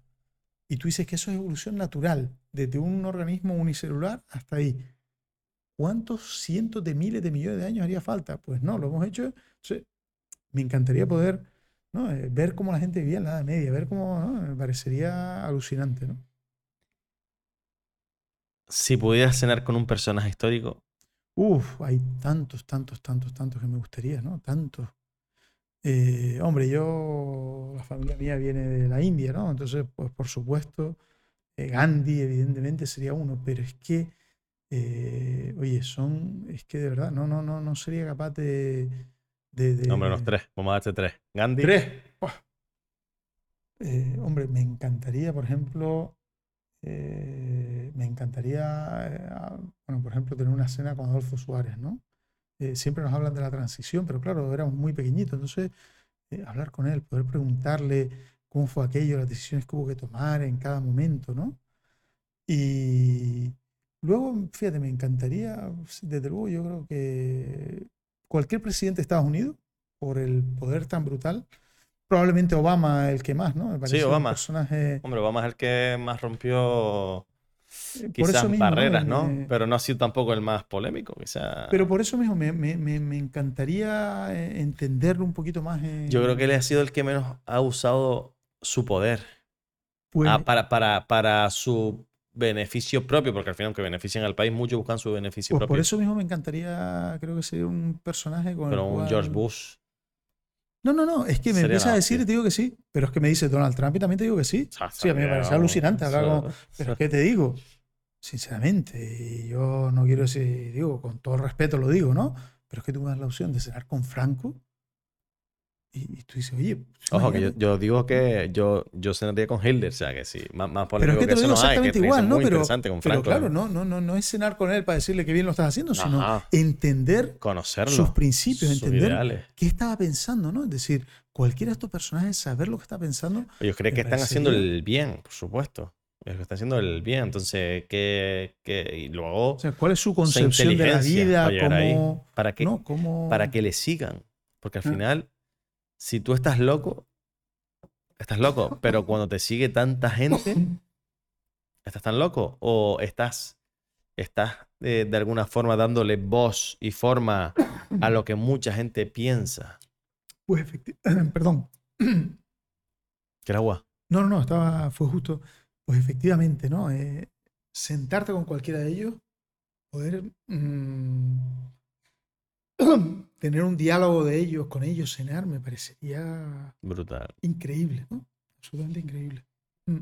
con el, con el presidente de ahora. Ahí está. Hoy vi un artículo, no recuerdo el entrevistador, eh, que le decía al presidente, eh, ¿usted se considera una persona Dice, perdón, ¿al presidente español o al americano? Al español, A Pedro, a Pedro Sánchez. ¿se considera sincero?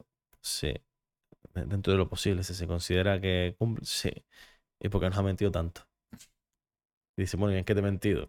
Hasta que...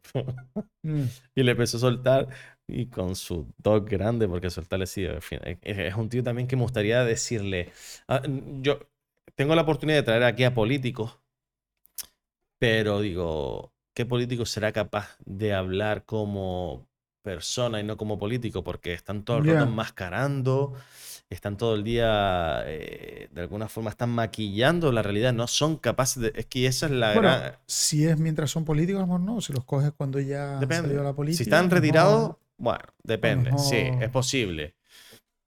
Pero si están de alguna forma relacionados todavía a su partido político, Sí, sí, sí, es lógico. por No, no, desgracia, pero es cierto, pero. es que no, no, no, Mm. no nos dicen la verdad y eso es No, lo que no, quiere no, la gente. no. Chacho, dinos, dinos el por qué. Al final está claro que hay muchas frases hechas respecto a los políticos, pero es que son, son verdades, tío. Es que, joder, ¿por qué no nos cuentan la verdad? ¿Por qué no nos dice por qué no has hecho esto?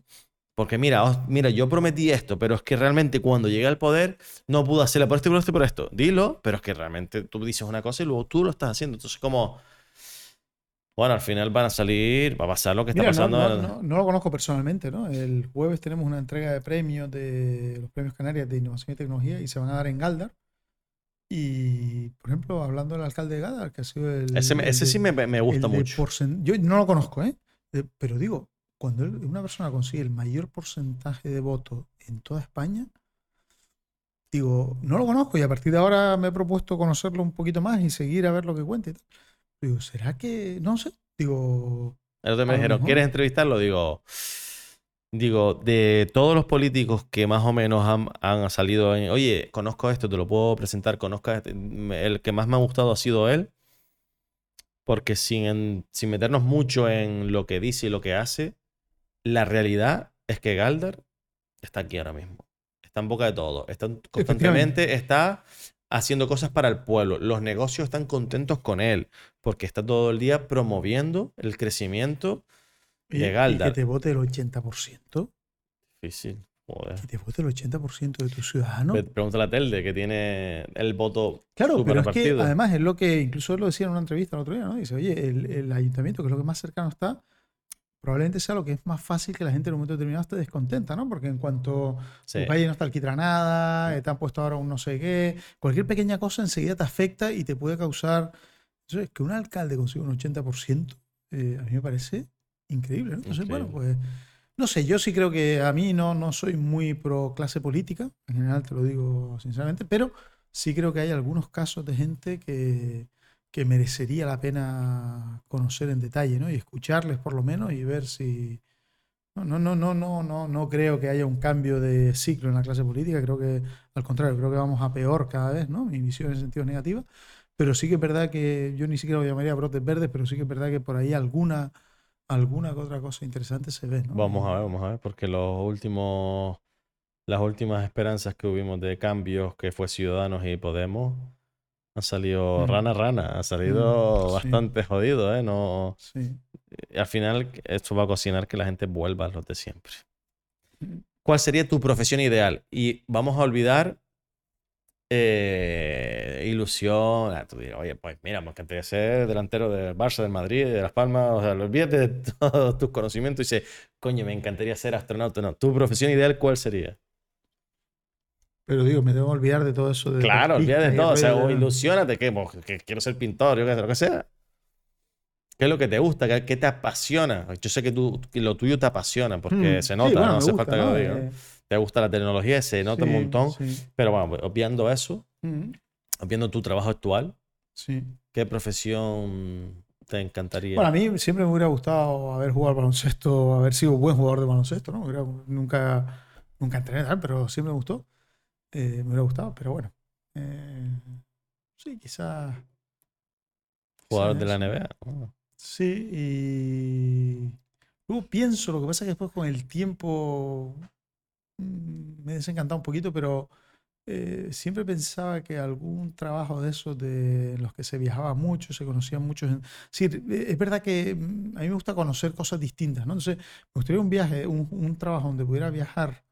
La universidad puedo viajar, pero en el cual pudiera viajar bastante, pero claro, no el típico este que lo que viaja mucho, pero siempre a los mismos sitios, ¿no? No, no, no es eso, ¿no? El, el ejecutivo que tiene eh, sede de su empresa en cinco sitios y va a esos cinco sitios, no, sino eh, realmente que te permitiera eh, conocer distintas culturas, ¿no? Algún trabajo de estos tipos, pues, no sé, ONU, Banco Mundial, cosas de este tipo que, ¿no? que te permiten trabajar en distintos sectores. Creo que, creo que globalmente, a pesar de todo lo que ha pasado con Internet, eh, conocemos muy poquito del mundo que nos rodea. Es decir, eh, ¿no? Eh, y eso que yo tengo familia en distintos lugares del mundo y he viajado y he vivido con ellos durante un tiempo, ¿no?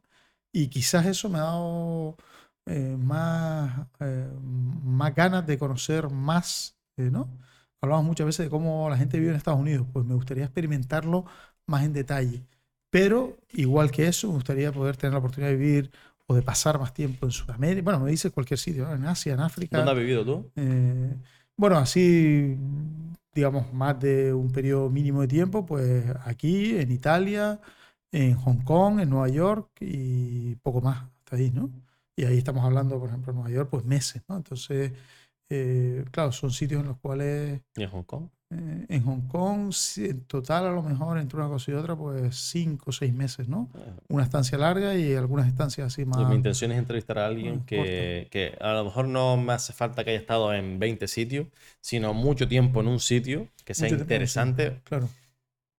porque me encanta saber cómo es la experiencia de vivir realmente, no de viajar a un sitio no, no, como no, no, ocio porque ahí cambia la... No, vivir. no, sí, sí, no saber cómo es la cultura, cómo, cómo te aceptan, cómo no.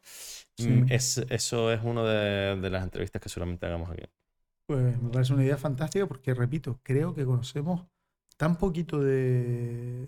Porque claro, al final vamos y pues eso, como mucho te puedes pegar el mes que tienes de vacaciones si los tiras al máximo. Y es que con eso no te da para nada, No, para nada, no te enteras de nada de lo que ¿qué pasa allí. va? Si te No vas, te vas de, te- te vas de viaje, a un- vas a la capital, te pegas una semana en la capital y has descubierto Sí, pero un lo que- 1% del país. no Nada, te has dado no, cuenta. no, Encima no. vas a la capital que son ya todos están todos Bueno, más tuve, menos- la, tuve una ocasión ahí de hacer un mes de- en Vietnam de, con la universidad, ¿no? Un intercambio, estuve un mes allí.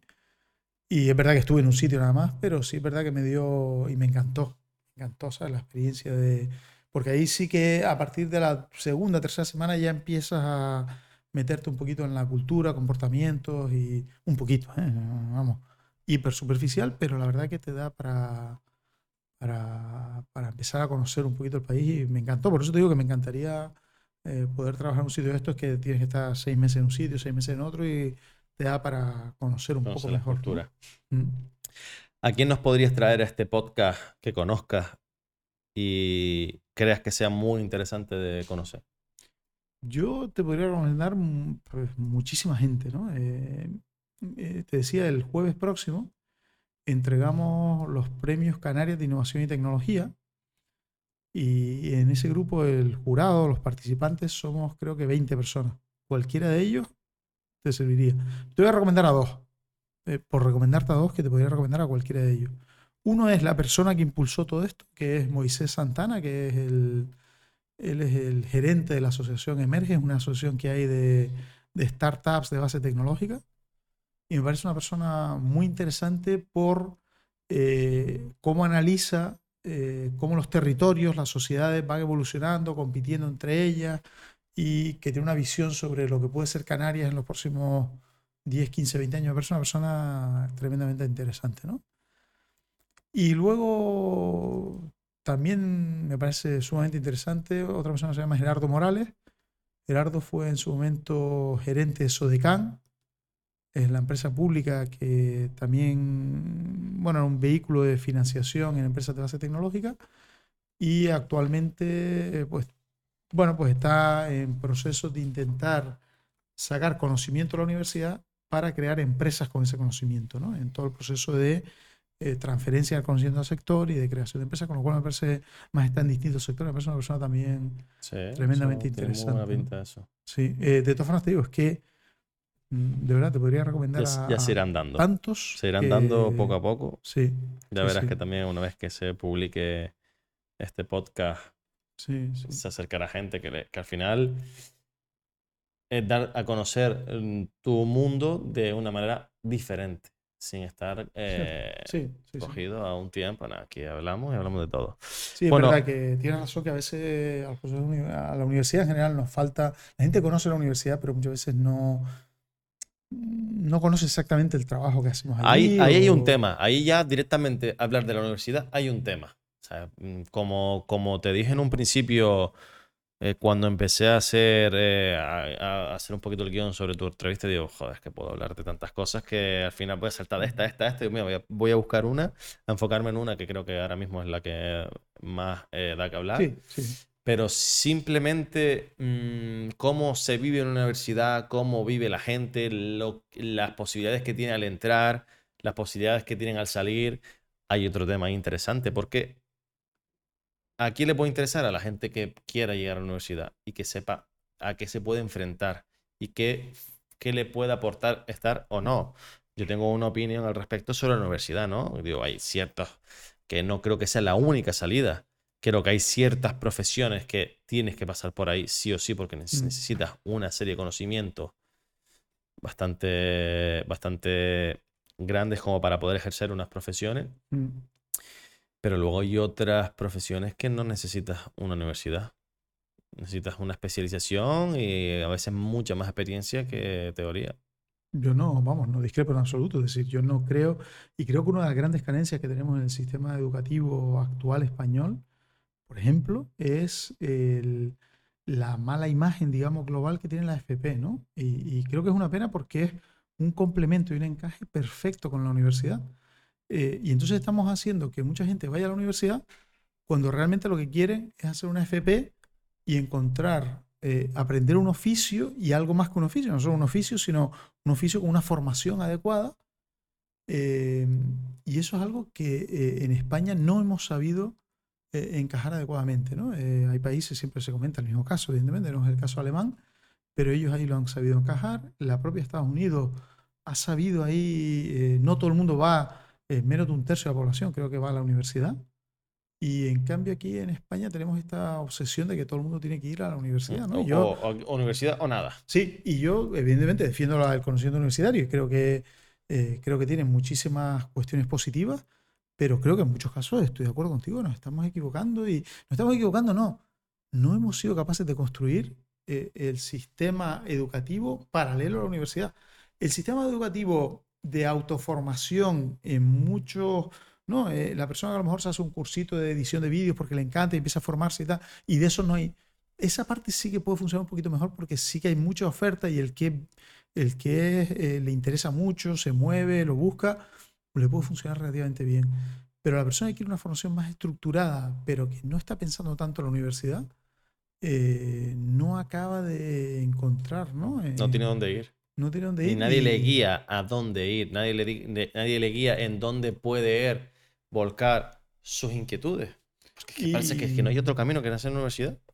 el mundo laboral, ahí y la imagen Y la imagen que tiene la propia FP, ¿no? Es decir, ahora mismo muchos hijos si llegan a su casa al acabar el bachillerato y le dicen al padre que quiere estudiar, o antes incluso, ¿no? Que quiere ya ir directamente a la FP, no tiene por qué acabar, evidentemente no tiene que hacer bachillerato, eh, mm, se llega a ser una tragedia familiar, ¿no? Yo creo que ahora ya no. O sea, por ejemplo, a mí me viene mi hija y me dice, eh, quiero ser fontanera. Y yo le digo, me encanta, perfecto. Le diría, "S- fórmate, sé buena y es lo que te gusta. ¿Por qué no? Es un trabajo. Tienes claro lo que vas a hacer. A pesar, eh, eh, yo, por ejemplo, en mi experiencia fue de muchos años divagando, Divagando, perdido, porque a mí lo que me gusta es los negocios, las empresas, me encanta, disfruto un montón. Pero mm, por H por B, me, me- me- me- bueno, no, no quería estudiar, ¿no? Porque me frustré, estaba muy frustrado porque mi situación, por lo que fuese. Y nadie me guió. Vale, claro, eh, siempre digo a mis padres, oye, yo sé que ustedes lo hicieron lo mejor posible. antes solo había una opción, universidad. Y si no, no había otra opción. Sí, sí, sí. Pe- Porque en mi época ya no existía la FP. eh, pero creo que a mí si me viene uno de mis hijos y me dice yo quiero hacer esto, yo le voy a decir, este es el yo te voy a buscar todos los caminos posibles para que llegues a eso. Como siempre, todo lo que hagas, tienes que esforzarte, formarte y aprende. Pero Sí, sí, sí. Ahí la- esta generación ya. Sí, el rector, a- el rector siempre lo comenta, ¿no? Es la conexión FP-universidad tiene que mejorar mucho, ¿no? Y ahí Mm. tenemos que ser capaces de que la gente entienda que, vamos a ver, que porque tú vayas por la FP no significa que ya en tu vida no vayas a poder hacer una carrera, al contrario, mira la FP, mira a ver si con eso tienes suficiente. Eh, a lo mejor con eso empiezas a trabajar y sigues haciendo la carrera, a lo mejor con eso quieres directamente hacer la carrera, a lo mejor directamente... O sea, creo que tenemos que eh, en este país ser capaces de eh, cuadrar mejor el sistema formativo, ¿no? Y- y Orientar. no, no lo- en ese sentido no lo estamos haciendo demasiado bien. No Hay estamos bien orientados. que- Los, los estudiantes no están bien orientados. sí, sí, Tienes que decirle, este es el camino. cierto. ¿Y tú que vas a terminar la ESO? Bueno, ahora puedes hacer esto, que termines el bachillerato. Para... No solo existe la selectividad. Oye, te puedes recomendar a la selectividad por si el día de mañana, aunque no quieras una carrera, bueno, vale. Pero es que si no haces la selectividad, puedes hacer esto, esto y esto.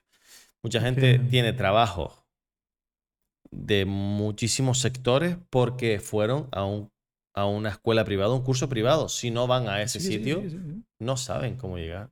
Por eso después tanto hay tanta gente perdida. Lo ahí. peor es que después esa gente, que a lo mejor puede ser el caso tuyo, cuando encuentra su sitio, es más feliz que si hubiera ido a la universidad, si hubiera hecho no sé cuánto tal. Sí.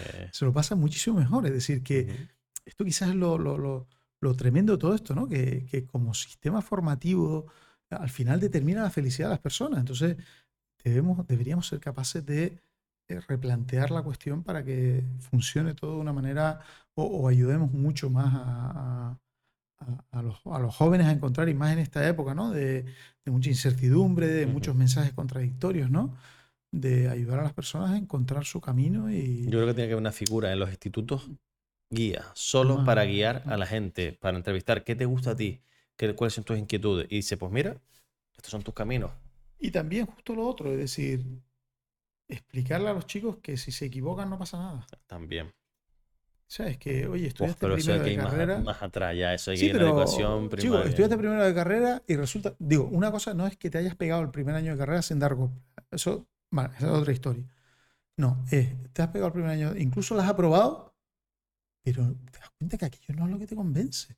Incluso en segundo o tercero carrera, al final te das cuenta que es que tú no eres lo que te están formando para hacer. Entonces, ¿qué prefieres? Pues Es algo muy común, ¿no? Es muy común, es muy común que lo terminen porque dice yo he perdido estos años, pero también es muy común, o yo conozco muchos casos que dejan una carrera y empiezan otra.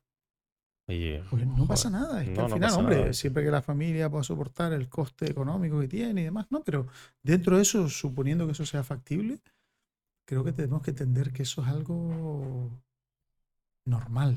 Lo que tú dices al final es su felicidad. Es que al final va a determinar, sí, el resto de su mientras vida no esté- cambie el modelo social, vas a dedicar aproximadamente un tercio de tu vida a trabajar. Mm. Pues por lo Más menos sería bueno. sí, ¿no? sí, No, sí, un tercio. Un tercio, se supone que son ocho horas de lunes a viernes, bueno, pues un poquito menos de un tercio, pero bueno, sí, al final, como decía, un tercio, ¿no?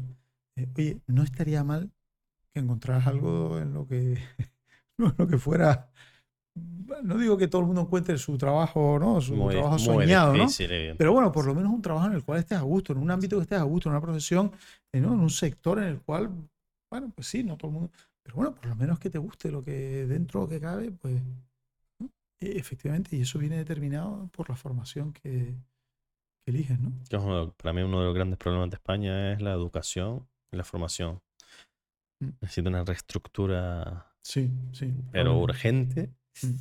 Pero parece que no, nunca es la prioridad de ninguno de los, de los partidos políticos, nunca es, la educación nunca entra en una de las prioridades de los cambios. Es tocar de forma partidista las leyes. Y cuando van, van al, al intermedio, a la ESO, pero no, no, esto es que tienes que ir más atrás, pero no ninguna... pero yo creo que mucha gente nunca identifica que el problema viene de más atrás, que es cuando habría que empezar a invertir, mm. como los equipos de fútbol invierten en cantera de todo el mundo y dentro de 10 años empiezan a tener jugadores por todos lados, pues está un poquito mismo en la educación. Si el país empieza a invertir en una buena educación, veremos los frutos dentro de 10, 15 años. Jack, eh, agradecerte el ratito. Eh, han venido muchos amigos míos. Eres de, de los primeros. Ha venido alguno que no es amigo, que haya venido por amistad, sino ha venido, bueno, por, por un amigo en común. Pero, pero para mí es un placer, un honor. Y, y, lo digo de verdad, no porque también es un gustazo que una persona de tu talla, porque yo creo que eres un tío bastante grande. Eh, por lo que representa, que hayas venido, que hayas compartido este rato con nosotros. Dios nosotros, pues está aquí el amigo Honor, siempre atento ahí que hayas venido, que nos haya enseñado eh, el lado oscuro de, la IA. Y me gustaría eh, que terminara dando un consejo a esa gente que le gustaría dedicarse a lo que te dedicas tú, mm.